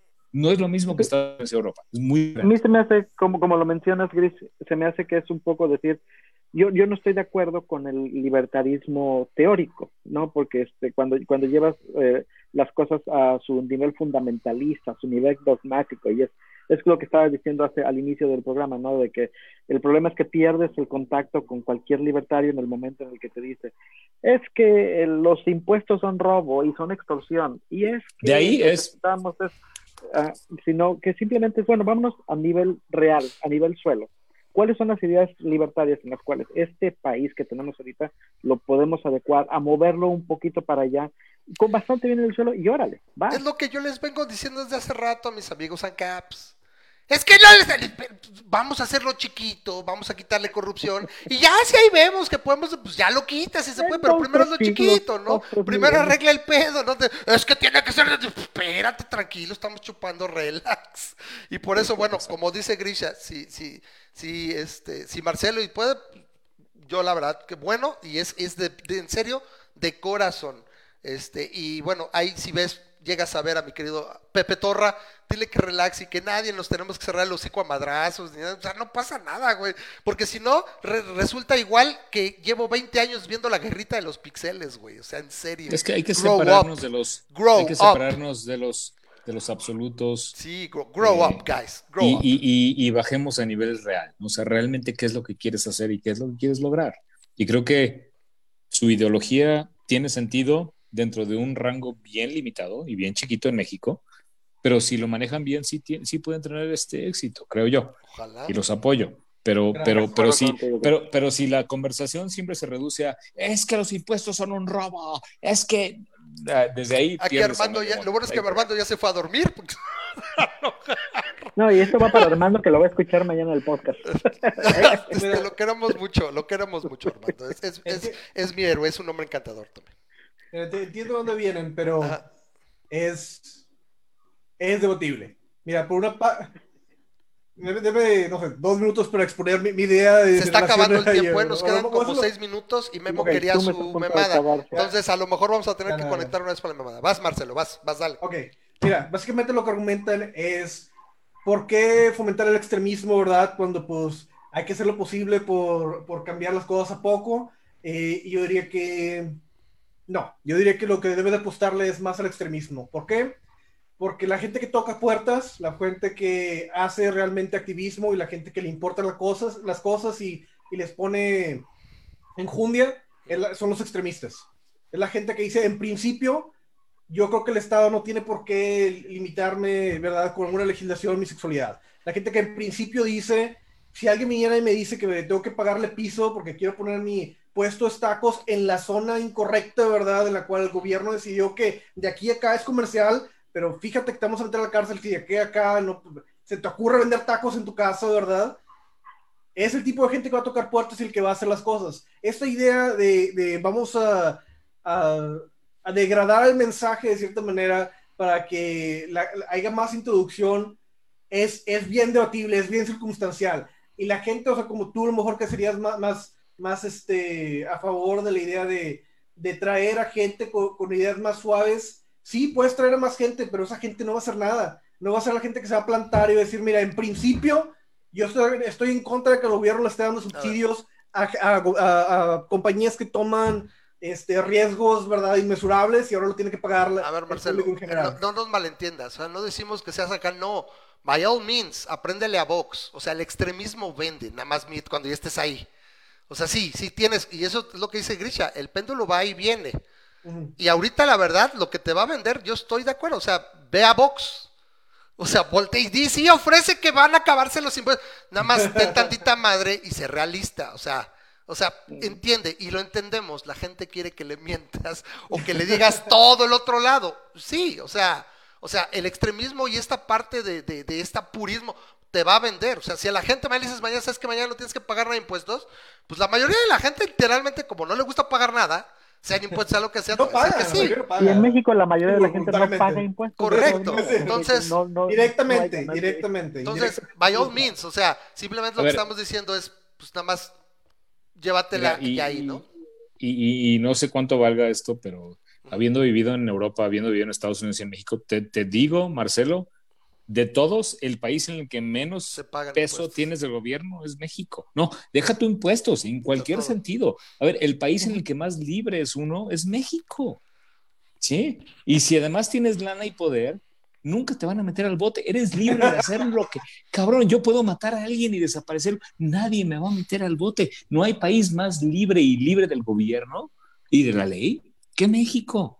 Sí, lo que queremos es un Estado de Derecho también. Ah, pero, pero Estado de Derecho implica gobierno y Estado. Entonces, decide qué quieres. No, puede ser la ley del talión. Y a ver, ¿Quieres, quieres la libertad? ¿Quieres la libertad que ya te otorga México? Y perdón que la tenemos todos, ¿sí? Aquí puedo pasarme los rojos que yo quiera y el pinche poli me paga, le doy una lana y estoy libre y nadie me va a hacer de pedo. Eso es libertad total. Eso es libertarianismo. Eso es, anarquía. eso es anarquismo. Es, un mal es, una, es una mala comprensión de, de, de, de la profesión libertaria, pero adelante. Te, estoy diciendo, no, no, a ver, no, no estoy diciendo libertario. Dije anarquismo, ¿sí? Aquí yo soy libre del Estado en México como en ningún otro país del mundo donde he vivido. He vivido en Cuba, he vivido en Colombia, he vivido en Estados Unidos, he vivido en Europa y el país en el que más libre me siento del Estado, de la presión del Estado es México. ¿Qué, ¿Qué, más quieren? O sea, ya somos libres del Estado en México. ¿Qué más quieren? A que no nos maten los narcotraficantes. Ah, a ver, la libertad que tengo yo, la, la, libertad que tengo yo, la tienen los narcos también. La libertad absoluta viene con buenos y malos. Si tú quieres que los narcos los arresten porque matan a gente, entonces quieres más Estado. No, no quiero, quiero que se legalicen las drogas. Está bien. ¿Quieres que se legalicen las drogas? Me parece perfecto, yo estoy de acuerdo contigo. ¿sí? O sea, estamos pero, en lo mismo, lo mismo Pero si legalizas las drogas, ¿qué pasa? Entonces ya no ganan de las, dinero las drogas y esas organizaciones que ya están formadas van a buscar otros rubros de donde pueden reemplazar la ganancia que tienen las drogas. Entonces hay secuestros, hay extorsiones. Exacto. Entonces ya están extorsionando, ya están robando. No, ya no, no le estás quitando dinero a la gente que ya está haciendo eso. Está bien, pero qué maravilla. Eso es lo que ustedes quieren. Ustedes quieren esa libertad, o sea, la misma libertad de la que gozo yo en México, la tienen los narcos y la tienen los malos y las tienen los de Tepito. Ellos son libres. Nadie los detiene. Qué maravilla, ¿qué más quieres? Ya somos libres todos en México. Sí, tienen sus contras y sus buenos y sus malos, pero todos somos libres. No somos libres. Somos libres en relación al Estado, en otros lugares donde has vivido, pero no podemos comprar el petróleo a quien queremos, no podemos comprar electricidad, comprar y vender electricidad a quien queremos. está bien. o, sea, o, sea, o sea, los temas importantes no son que haya organizaciones delictivas que nos, que nos agredan, no, o que nos secuestren, no. Lo importante es dónde compramos electricidad y petróleo. Eso es lo importante, ¿verdad? Bueno, lo importante es tener control sobre propiedad y que y eso deriva a tener más libertad individual y eventualmente poder protegerte a ti mismo.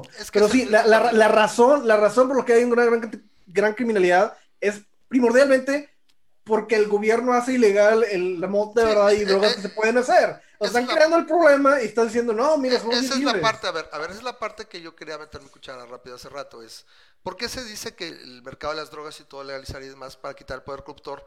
Si es un hecho que estas organizaciones ya creadas van a querer extorsionar, secuestrar, que ya lo hacen, pero lo van a hacer, pero hay un argumento muy fuerte en el sentido de que esas expresiones, esos negocios, no son ni, ni, remotamente redituables con el de las drogas. O sea, tú por 50 pesos de marihuana puedes literalmente volver los 50 mil dólares. Un secuestro, bueno, es un decir, es un decir, es un decir. O sea, ok, lo multiplicas de manera interesante. O sea, el fentanilo, etcétera, ya se acabó. La chica. Se acabó en el momento que ya estaba más acá.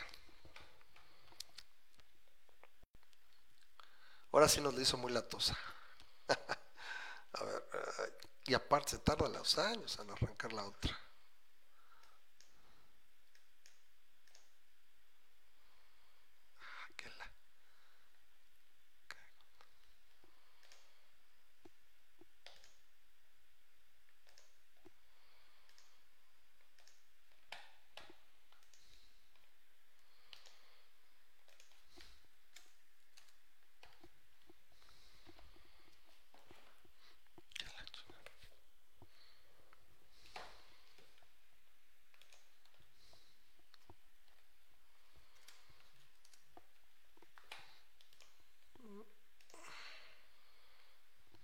ahorita.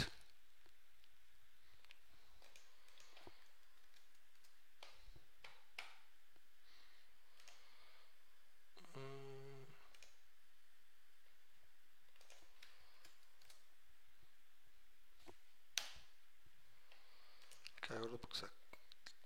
Bueno. Pues hoy sí nos estuvo cortando muy feo. Ahorita.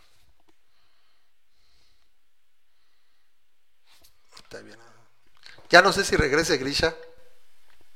¿Ya estás? Ya no sé si regrese Grisha. Ahí viene Marcelo. Rápido, yo cierro esta parte. Y luego Memo nos dices la misma, porque ya si agrega Grisha acá. A ver, Marcelo, no sé si estés de acuerdo conmigo. Yo lo que digo es eso, es el negocio de drogas y el mercado negro que representa gracias a la prohibición del Estado es tan poderoso que ningún otro se le parece. Por ejemplo, decías tú, Memo, un secuestro. El secuestro requiere planear, ejecutar, llega un tiempo, no siempre puedes cobrar, o sea, cuando lo que representa una sustancia prohibida es tremendamente más redituada, o sea, sale de toda proporción gracias precisamente a la prohibición del Estado. El cobrar derecho de pitch, etcétera, repito, no, ¿qué es lo que te hace, por ejemplo, lo que vimos con el Jalisco, con el cártel Jalisco Nueva Generación? Ese, esa capacidad de comprar todos esos camiones y blindarlos y todo, viene gracias a ese tremendo poder que te genera ese negocio tan brutalmente redituable, ¿sí? En relación a costo-beneficio o esfuerzo, que sí, la gente se van a dedicar a otras cosas. La situación es, ni remotamente tendrán ese poder corruptor. Y si, por ejemplo, yo me atrevo, aquí lo hemos platicado, Marcelo, no has tenido con el gusto, no ves tan seguido el programa, te invitamos a que le des like a la página y aquí estamos. Lo hemos platicado en otras ocasiones. Cuando gustes, aquí el micrófono está abierto. Es, hemos, hemos discutido y hemos llegado a acuerdos, Memo, por ejemplo, que está un poquito más a la, izquierda, bueno, socialdemócrata y yo libertario. Sí, sí, estoy, correcto, ¿no? No, no, no estoy poniendo. Entonces, y hemos puesto de acuerdo y dices, bueno, con la evidencia que tenemos, por ejemplo, una buena solución para esta idea de que la gente pueda armarse, sería, ¿sabes qué? El gobierno no es el que me da la, la, capacidad del arma o de poder llevarla, no, es el gobierno lo único que sabes qué, güey, tú lo único que necesitas es traerme tu credencial del seguro que algún seguro te asegure y dejamos que la industria de seguros evalúe el riesgo que representas y cada quien va a decir pues, si necesitas adiestramiento, si necesitas una evaluación psicológica y te va a proporcionar una tarjeta de seguro y con esa vas y compras tu arma. Así como ponerse el, el cinturón de seguridad. El gobierno no agarró y te dijo, a huevo el cinturón. Lo que funcionó fue decir, las compañías no te pagan y no te aseguran si no traías puesto el cinturón y la gente se empezó a poner el cinturón. Entonces, si de repente la gente se puede armar...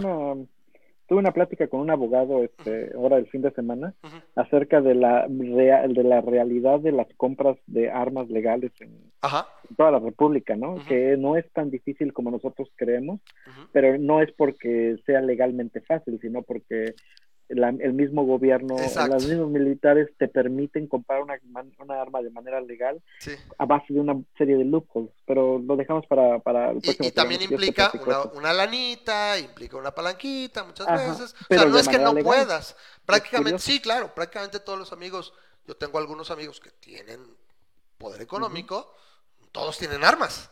Pero entonces ahí es donde viene la parte que también busca Marcelo, ¿no? O sea, pues que cualquiera puede, desde el taquero que está en la esquina coniendo su negocio, pueda sacar, de repente llegan otros y pues se los truena, ¿no? Ya sabrá, ¿no? O sea, ¿qué posibilidades alguien que salga y se lo truene? No es que salga, no es el viejo este.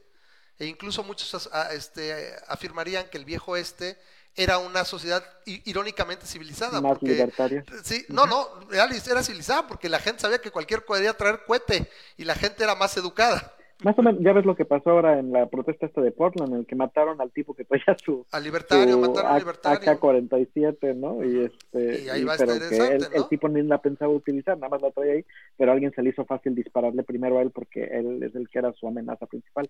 Pero podemos hablar de eso. Eso es la Bueno, Marcelo, voy a cerrar porque Memo nos va a dar una, una memada y ya cerramos. No es de dos minutos la memada, ¿eh? Así le decimos, es que tú no conoces, es, ese juego de palabras. Memo, una memada. Pues mira, yo quería, ya, se fue tu, otro invitado, ¿verdad? Pero quería responder es que Christian decía que en México se siente más libre del Estado, ¿verdad? Cuando el principal problema que tiene este país es el narcotráfico y la, razón de la existencia del narcotráfico es la prohibición.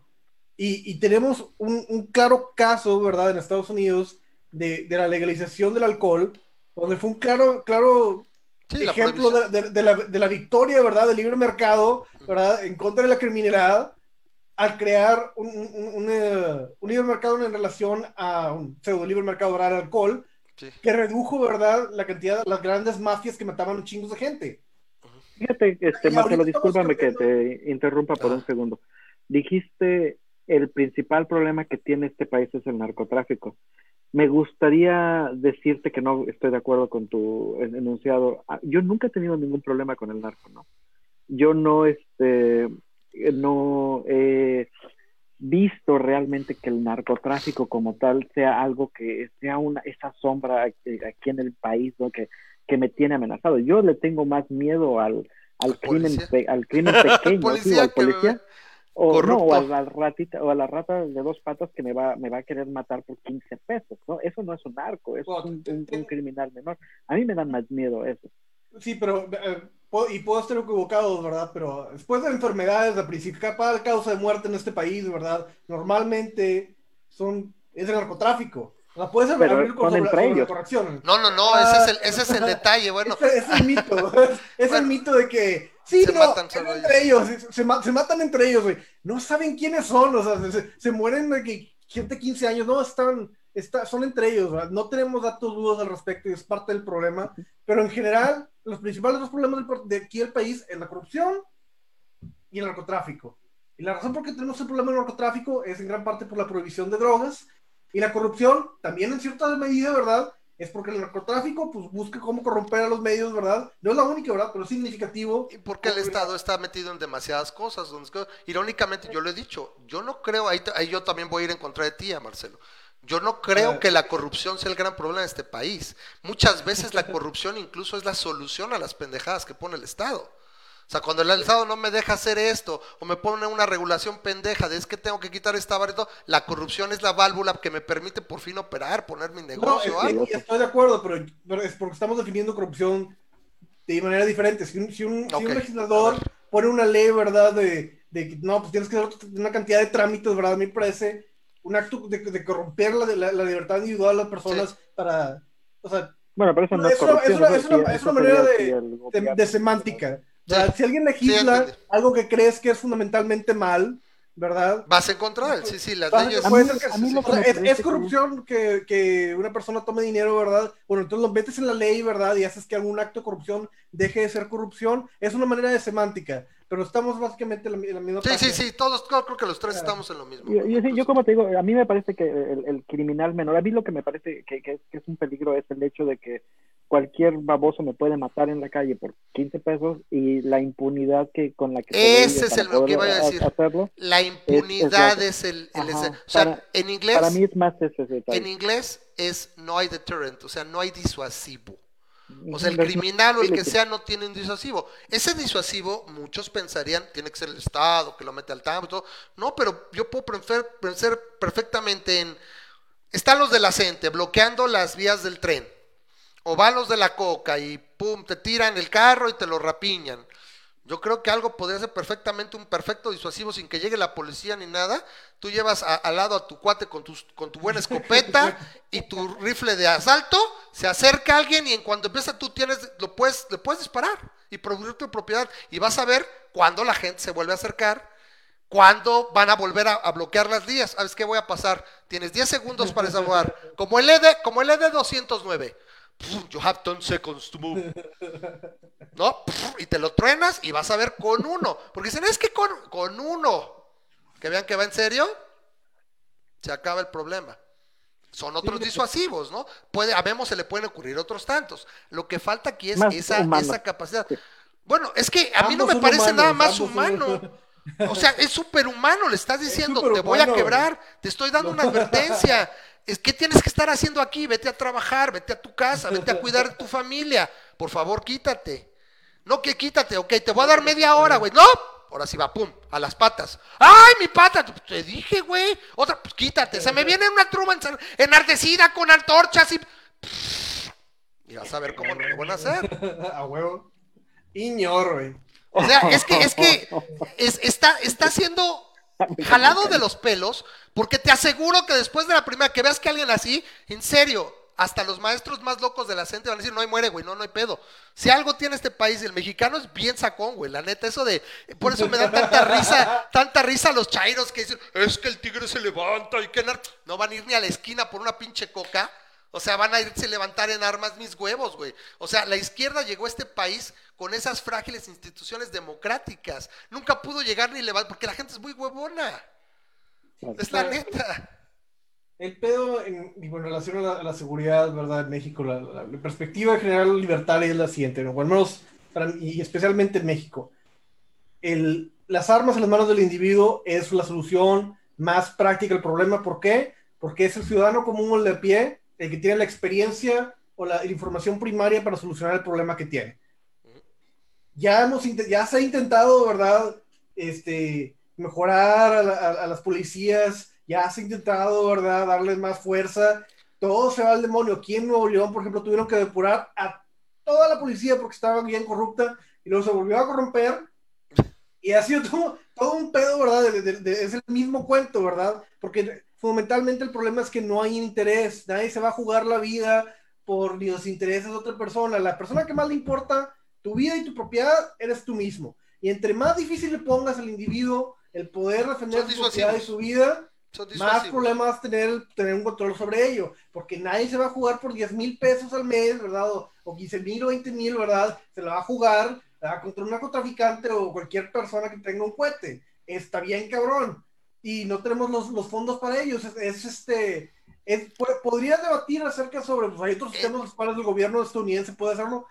Es otra cultura, En, en otro programa también, por ejemplo, comentamos, bueno, también por qué no estaría tan mal, por ejemplo, bueno, ok, no todo mundo puede o quiere manipular un arma, no todo mundo quiere o puede tener un, un, este, un adiestramiento. ¿Por qué no legalizar sin pedos los cazarrecompensas? Alguien que sí se dedique, saque su credencial y todo. Sabes que la comunidad, oye, güey, van tres pinches ladrones que los vemos y la gente los conoce. La gente sabe quiénes son, pues están ahí. ¿Sabes qué? La comunidad contrata un cazarrecompensas. Oye, mira, hay tres, pues ¿quién nos, una licitación? Pues este güey cobra chido y trabaja, mira, buena reputación. Tiene tres estrellitas aquí en su red social de de este que, no, nos une. cuando los cachan? El problema no es cacharlos, ¿qué haces cuando los cachan? Ah, te los quiebras. ah, él tendría, de hecho, muchos estados de la Unión Americana, la cabeza es vivo muerto, ¿eh? Hay veces que se da el caso.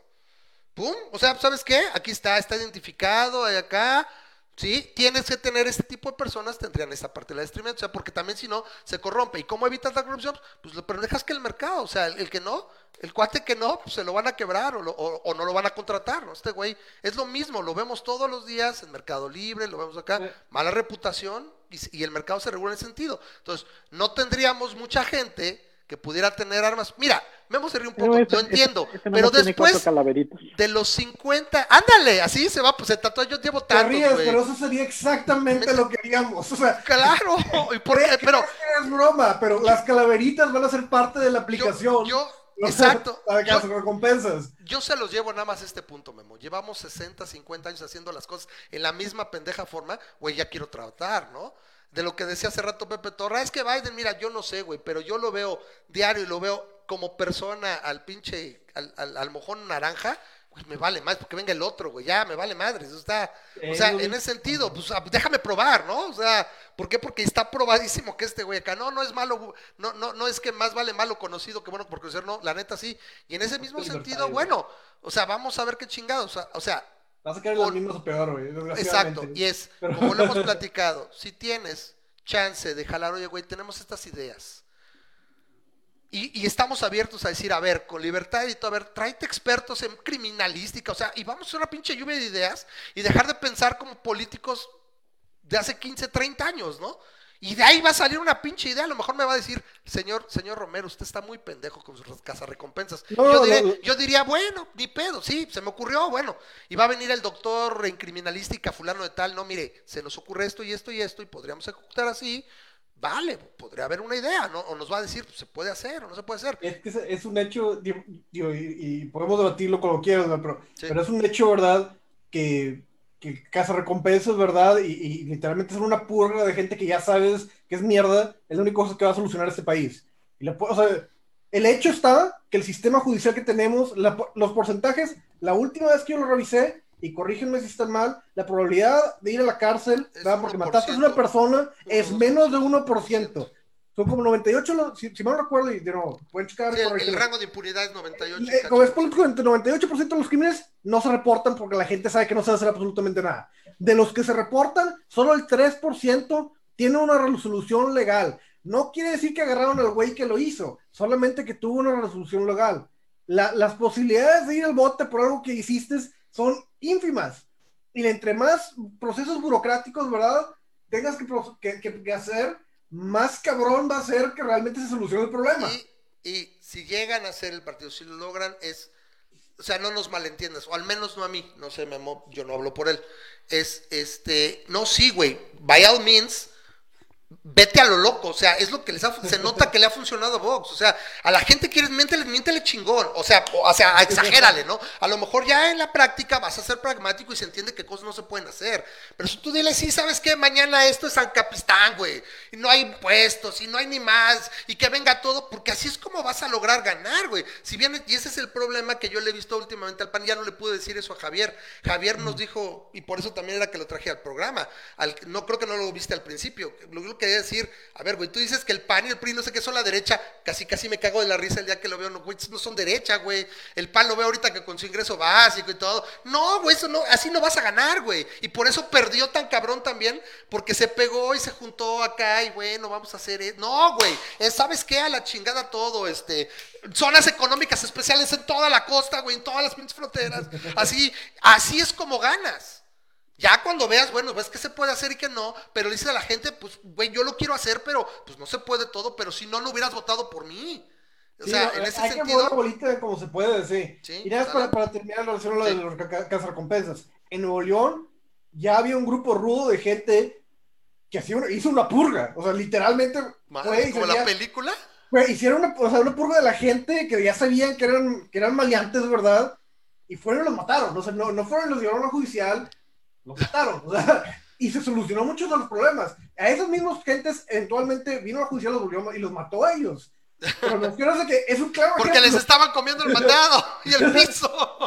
es un claro ejemplo de que se puede, ya se hizo, ¿verdad? Funcionó, ¿verdad? Pero llegamos a esa, llegamos a esa pragmática llegamos a esa idea esa vez, ¿no? Y, podríamos encontrar un punto de a ver si funciona. O sea, ese es el punto que yo al final considero importante. En lo que hagan, Marcelo, es siempre estén abiertos al diálogo y, platiquen y acepten ideas. O sea, que nos distingamos de eso de los chairos, de que no, ya, y traen así y no voltean para otro lado. Aquí mismo Memo no me dejará mentir. Yo he llegado con una idea y me dan un buen argumento. Y pues sí, creo que tienes razón. Ese es el meollo del asunto, del asunto, perdón, no es si eres libertario, si eres socialdemócrata, es que sepas dialogar y que en un momento dado tengas el suficiente, la suficiente honestidad intelectual en decir, oye, puede funcionar, bueno, vamos a probar, o sea, tiene, tiene sentido, es un buen argumento, ¿sí? Y no clavarse y cerrarse. Y en política es, tienen que buscar un gane las partes, porque si no, nunca se ponen de acuerdo. ¿Sale? Bueno. Marcelo, te agradezco mucho, esta es tu casa. Este, dime si quieres, para la próxima semana podemos, Memo, no sé aquí qué dirá él es el también, él es el, el, compañero productor, nos dice qué hacer y qué no. Él me marca el guion, si no, me regaña y me, me, dice, cállate, Raz, me interrumpes, sí, perdón. Podemos explorar tantos temas diferentes en, la parte libertaria, porque de hecho últimamente me he puesto a, así a preguntar. Tú estás en el PLM, eh, ¿no, eh, Marcelo? Sí estás en el PLM. Estaba en el PLM, me sacaron por personalismos. Pero ahorita, ¿ahorita poco? ¿Ahorita? ahorita? Sí, no, yo, tengo, ah. no, yo hice mi propio partido, Partido Libertario Mexicano. Eh, pero viste, las, sí te tocó todavía ver las preguntas que puso Memo, la de a ver, espérate, pastel. ¿cómo, cómo el PLM no es el Partido Libertario No, ellos son otros, ya es otra. Es el Partido Libertario de México. Iniciales. Son las mismas iniciales, pero no dice lo mismo. Es que mira, el PLM simplemente es un grupo nada más de debate. Nunca va a pasar de ahí, ni lo pretenden. Entonces, de repente tienen sus momentos. Pero bueno, la pregunta era si viste las preguntas que llegó a hacer Memo ahí que puso, por ejemplo, por ejemplo, lo del partido, lo de la propiedad privada, es decir, no requieres acaso de un estado para tener propiedad privada, porque si no, ¿quién garantiza que tu propiedad privada es una propiedad y el otro y el otro de la discriminación, ¿no? Pues leyes lo del racismo, las leyes antidiscriminación están a favor o en contra, que la gran mayoría dijeron en contra, eh, pero algunos dijeron no estoy de acuerdo son necesarias. Ajá, o, sea, o, sea, no estoy de acuerdo, pero entiendo por qué y ese es el punto que quería llegar. Pero bueno, ya es bien tarde. Marcelo, de nuevo, muchas gracias, espero que te haya gustado la discusión. Así siempre es aquí. Este, esto, esto, aunque no lo parezca, aquí Memo conmigo lleva seis años. Yo llevo con esto 11 años. Sí, parece que fue ayer, pero llevamos 11 años de que empezó esto. Se ha ido modificando, empezó como un, era un podcast de ateísmo. Después sí, se yo me acuerdo. Sí, yo me acuerdo, yo estaba ¿Sí? Con grupos ateístas al principio, ¿sí? ¿A poco? Bueno, pues también entonces ve los chairoteos. Entonces yo eventualmente me pasó que dice, no, no quiero tener nada que ver con esos güeyes. O sea, es, es, y es el punto que a fin de cuentas ocurrió. Eh, ser ateo simplemente eres lo que no eres. Te dice más de ti lo que sí eres y es donde juntos Entonces yo me llevo mejor muchas veces con algunos creyentes, pero que tienen ideas liberales o que no se quieren meter conmigo, ahorita que pues, me, me tocan cada chairateo. Pero bueno, aquí estamos, esta es tu casa y este y dime, también si quieres, te quieres poner un tema y todo, este si ves si ves al buen Torra, dile que, que, que, es en buen pedo, que nos tiramos carrilla, pero pues que no, no hay pedo, que, no se trepe, o sea, que estamos chupando tranquilos, aquí no hay nada que cerrar madrazos, nada, ¿no? Sale Marcelo, cuídate, un abrazo. A ver, Igualmente, gracias por, por, por, tenerme aquí. No, al contrario, es un placer. Aquí, aquí siempre, a ver, aquí no hay este, entre libertarios podemos despedazarnos, pero jamás nos haremos daño. Memón es libertario, hasta aquí. Él, es el péndulo. es, el fiel de la balanza. No, no, es que si no me regaña después, me ve, me echa mis chanclas cuando juega conmigo y luego me dice, a ver, a ver, ¿por qué no me metes en pinches guagues? Yo no soy libertario. No, aquí se respeta todo el mundo, a las personas. Los, los argumentos y las, las ideas se debaten. Muchas gracias, Marcelo, cuídate. Gracias, bye bye. Bye. Pues ahí tienes, mi querido Ramas que hay perros que pueden oler el coronavirus. Perros que ah, pueden olerlo. Ya, sabíamos que, muchas enfermedades tienen un olor particular. Exacto. Y un estudio en Alemania este, acaba de demostrar que ocho perritos, no más fueron ocho, fue un estudio pequeño, pero ocho perros identificaron este, con un grado de exactitud de 94%. Holy crap a personas que tenían este coronavirus. Este, les hace falta hacer el estudio a nivel más grande. Les hace falta. Siempre me he preguntado cómo le, enseñas a, cuál el orque es el que tiene que reconocer. Fíjate, es curioso, ¿Cómo, ellos haces la asociación? Tienen, perros entrenados para eso, ¿no? Obviamente. Pero ¿cómo le dices este olor en particular? ¿Cómo lo sacas, ¿no? De las enfermedades. De pues otras cosas, pues tienes la sustancia tienes la sustancia y se la da y, y, lo relaciona y lo busca. Pero el olor de la enfermedad, ¿cómo sabes? Pues, ¿y cómo lo hace? Pero bueno, obviamente son alemanes, estas personas son alemanas. y este, en la Universidad de Veterinaria de Hannover. ¿Mm? Y este, y aparentemente este, pudieron entrenar a ocho perros para este, para identificar este, en mil muestras Fíjate, mil muestras entre personas que tenían coronavirus y que no tenían eran coronavirus. asintomáticos? ¿Asintomáticos? no, fueron, muestras, fueron muestras de saliva. Ah, pero de asintomáticos es lo que está preguntando Will. ¿Qué presentación sintomatológica? ¿Eran graves, medianos, eran asintomáticos? No, Simplemente El coronavirus está presente en la saliva. Ok. O sea, no es sintomática.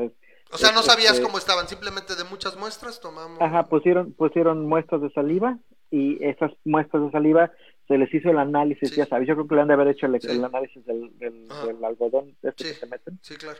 Y, este, y dijeron, estos son de coronavirus, estos no, y los perros identificaron con un 94% de exactitud cuáles eran los que tenían coronavirus.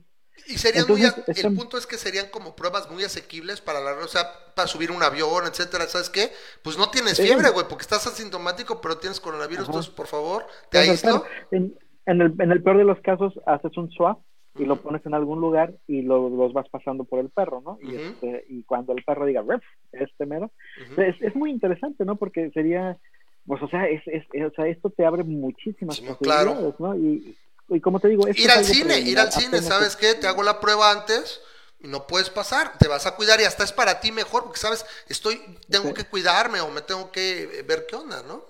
Imagínate la nueva normalidad que incluya eso, o sea, este, a lo mejor estamos hablando ahorita de un punto de ciencia ficción casi casi, pero bien pudiera ser la nueva normalidad en la que vas pasando por cualquier lugar y el perro anticoronavirus lo tienes ahí, de repente lo oyes atrás y es así, a ver a quién agarraba Es una inversión, este, o sea, ¿sabes qué? Necesito, la cosa es cuántos pudieras entrenar, cuánto tardarías, es lo que no sé qué tan porque no son baratos. Un perro, un perro lazarillo, un perro entrenado es caro, pero sobre todo el tiempo que requeriría. Pero bueno, me parece que al menos no necesitarías a lo mejor tener tantos en los aeropuertos, algo sabes que vas a volar y desde que entras al aeropuerto, pues ahí eh, a lo mejor serían cuellos de botella, pero no lo sé, eh, suena bien. Finalmente es una es una prueba. Dice, tendríamos que ver ¿dónde dice Will? Tendríamos que ver el modelo experimental, el apartado de materiales y métodos. Pero bueno, ahora sí que es que todo el mundo le está buscando, ¿no, Memo? Todo el mundo le busca. Exacto. Ahí te pongo la liga por si a alguien le interesa, sobre todo a Will si le interesa. Este, en relación a esto, un, un, artículo que puso Will en la tarde, por ejemplo, que yo también, y lo escuchaba también de un doctor que estaba con Loret de Mola también en la tarde, y era que, que dice, tarde, este, nos dicen por ahí que en las próximas semanas van a salir más tratamientos. O sea, tú estés tranquilos, o sea, probablemente van a salir tratamientos antes que las vacunas. Es porque son más simples, o sea, porque no, la vacuna requiere un proceso. Y ya les digo otra vez, ahorita no está Rosa María, pues si vos lo escucháis, por más que digan, tú ya, tú ya lo explicaste un poquito mejor, pero si te fijas, en ningún momento dije, ya ven, ya va a estar. No, nada más le estoy reponiendo, mira, ya estoy llegó a fase 3. O sea, me gusta hacer comentarios, me gusta platicar, me gusta ponerles. lo, lo ya, narrando, lo Exacto, y nada más dijo, fase 3 y ya. Yo, yo, no, yo no soy optimismo, nada más así, fase 3, ta, ta, ta y veremos, ¿no? Cuando esté, esté, creo que van a ser más probables los, los tratamientos. Por ejemplo, Will puso uno de, eh, de anticuerpos eh, con equinos, o sea, anticuerpos que permiten, inhiben la replicación vírica y bueno, para gente que tiene a lo mejor una carga viral alta, son, desarrollados en caballos y vienen con, una, con anticuerpos, son anticuerpos, que pueden funcionar, dice que todavía son en, en, en Petri dish, o sea, le falta, pero puede ser algo muy interesante. Entonces, todo mundo le está buscando, ¿sí? Ahora, esto de la nueva normalidad, no me gusta eso de nueva normalidad porque suena muy... Yo, yo, yo simplemente llamaría la adaptación. Y en un momento el dado... mundo apocalíptico Exacto. Y yo creo que también va a ser un tiempo. Porque incluso la pinche gripe de española y todos esos pasaron 4 o 5 años y valió más. O sea, lo que, lo que pasa es que no tenías un mundo globalizado, ni requerías ese intercambio. Ahorita por eso a lo mejor necesitas los tratamientos y a ver si llegan las vacunas. Pero eventualmente tiene que acabarse, por pura lógica. O sea, se tiene que acomodar. O sea, ¿sí? ¿Quién sabe? Un virus, un virus tan potente que se haga endémico. Es que no está este potente, no es potente, es se replica fácilmente. No es que sea muy potente. No, es potente en el sentido de que mata al 2% de las personas que lo contraen. Sí, por, la, por la situación. Completa, fuertemente. Entonces, esa, esa mezcla. Dice Guillermo, es el tratamiento de anticuerpos especiales para disminuir la carga viral. Y, puede ser prometedor, ¿no? Vamos a ver qué tal. El punto es que a mí se me hace difícil pensar es que simplemente así hacer. O sea, también el mundo es lo que es y, la verdad, tantos recursos, tarde que temprano pueden dar resultados Y, repito también, ¿no? O sea, este, el problema que tenemos con esta pandemia es que te está trastocando y está jodiendo la economía y a la gente, pero bueno, si le das cinco años, pues puede llegar un momento como dice, sí, pues eh, aunque sea endémico, también el virus también tiende a mutar, tiende a perder muchas veces eh, virulencia, etcétera, ¿no? Al grado de que dices, puede acercarse en lugar del 2% y sea el 0.5 y dices, bueno, pues una, una gripe común, ¿no? Te puede matar, pues sí, ¿no? Es el punto, ¿no? Entonces... dice, dice Will que dice que hay un estudio que también eh, preliminar que dice que la inmunidad de memoria media es de seis meses. De seis a un año, de seis meses a un año. y, a lo mejor imagínate, es una vacuna que a lo mejor nos vamos a tener que estar poniendo cada seis meses, ¿no? Cada tres meses, a lo mejor la, la vacuna del coronavirus de cada cuatro. O sea, eh, ahora sí. Y aún así es mucho, muy manejable. Yo, por ejemplo, cada año me vacuno el influenza. Y no te afecta más allá, ¿no? Pero pero le estás hablando de este que a lo mejor te vas a tener que vacunar cuatro meses para que sea efectivo, cada tres meses. Y ni modo, y ni modo, es como tú ir a tu pero Agárrate las teorías de conspiración. Ah, no, bueno, la gente es pendeja y eso no lo vamos a evitar. Y va a venir cualquier cosa, yo te lo platico. Yo voy religiosamente, si me pone entender, este, a mi, a mi cita mensual de chequeo y todo, porque pues la hipertensión y todo, y me dan mi, medicamento y todo, pues, simplemente pues, cada cuatro que toca. ¿Por qué es hipertenso? Sí, yo soy hipertenso y asmático y tengo dermatitis atópica. O sea, soy un, un, entonces por eso cuando les decía el otro día que mira que está pues algo bueno me tenía que tocar el pozo genético, no me voy a quedar calvo, ¿no? pero todo, porque todo lo demás me llevó de la chingada. Pero el Te vas a morir, pero, pero, pero con pelo. La, la, la, única onda aquí es esta, ¿no? Bueno, pues cada cuatro meses, ah, señor Romero, pues le toca su refuerzo y también yo esperaría que eso pues también redujera la prevalencia. Hay mucha gente que, que, pasa que, por ejemplo, puede no estar vacunado de polio, pero es muy poco probable que le dé, porque también se redujeron los susceptibles, entonces aunque el virus circula, circula menos y también es, de manada? Es, es, poco probable, ¿no? Y puede acabar reduciéndose, ¿no? Dice, dice Guillermo, la vacuna fase 3 requiere de doble dosis para una eficacia del 100. Si se da un shot, solo es efectiva en 9 de cada 10. ¿Ok? Bueno. Entonces, imagínate, está desde cada 3 meses porque tienes que estarte poniendo la vacuna y el refuerzo. Mira, estás, estás, estás, predicándole a alguien que no, no, o sea, yo como, yo como, como asmático crónico y demás, requería de muchas cosas estarlas haciendo constantemente. Créeme, si te da calidad de vida, te acostumbras. O en serio. Ah, estoy de acuerdo contigo. O sea, o sea neta, en serio. Que digo, teoría de o sea, realmente, si a mí me preguntas, para, para alguien que digo que, que fue asmático crónico y demás, o sea, una vacuna, o sea, irte por un par de shots cada tres meses es, es light, güey. O sea, no saben lo que es. Y si no lo hace la gente, pues la neta, gente está muy pendeja. Y bueno, ya sabemos qué onda, ¿no? Entonces vamos a ver la de, es la de mRNA. Vámonos pues. Gracias por todo. Estuvo muy, muy entretenido. Yo les agradezco a todos que nos acompañaron. Se quedaron poquitos. Ya nada más tenemos cuatro escuchas, pero muchas gracias. Son los fieles. Este, nos vamos la próxima semana. Estuvo, tuvo rudo. Casi, casi hasta golpaz. Pobre Javier, se me hace que Javier se salió de manera prematura. sí, porque se tenía. Mira, aguanta vara. Yo lo aguanto. O sea, en algún momento lo podemos invitar para que nos hable de su proyecto. Este, pero aguanto vara y al final, eh, también, eh. Y ese es el meollo, Memo. Ya con esto nos vamos si eres razonable. El meollo es ser razonable y no estar ideologizado y, y es que mis chicharrones truenan. Si eres razonable, te puedes entender y no hay bronca. ¿Sale? Entonces, vámonos pues. Muchas gracias. Nos vemos. Bye.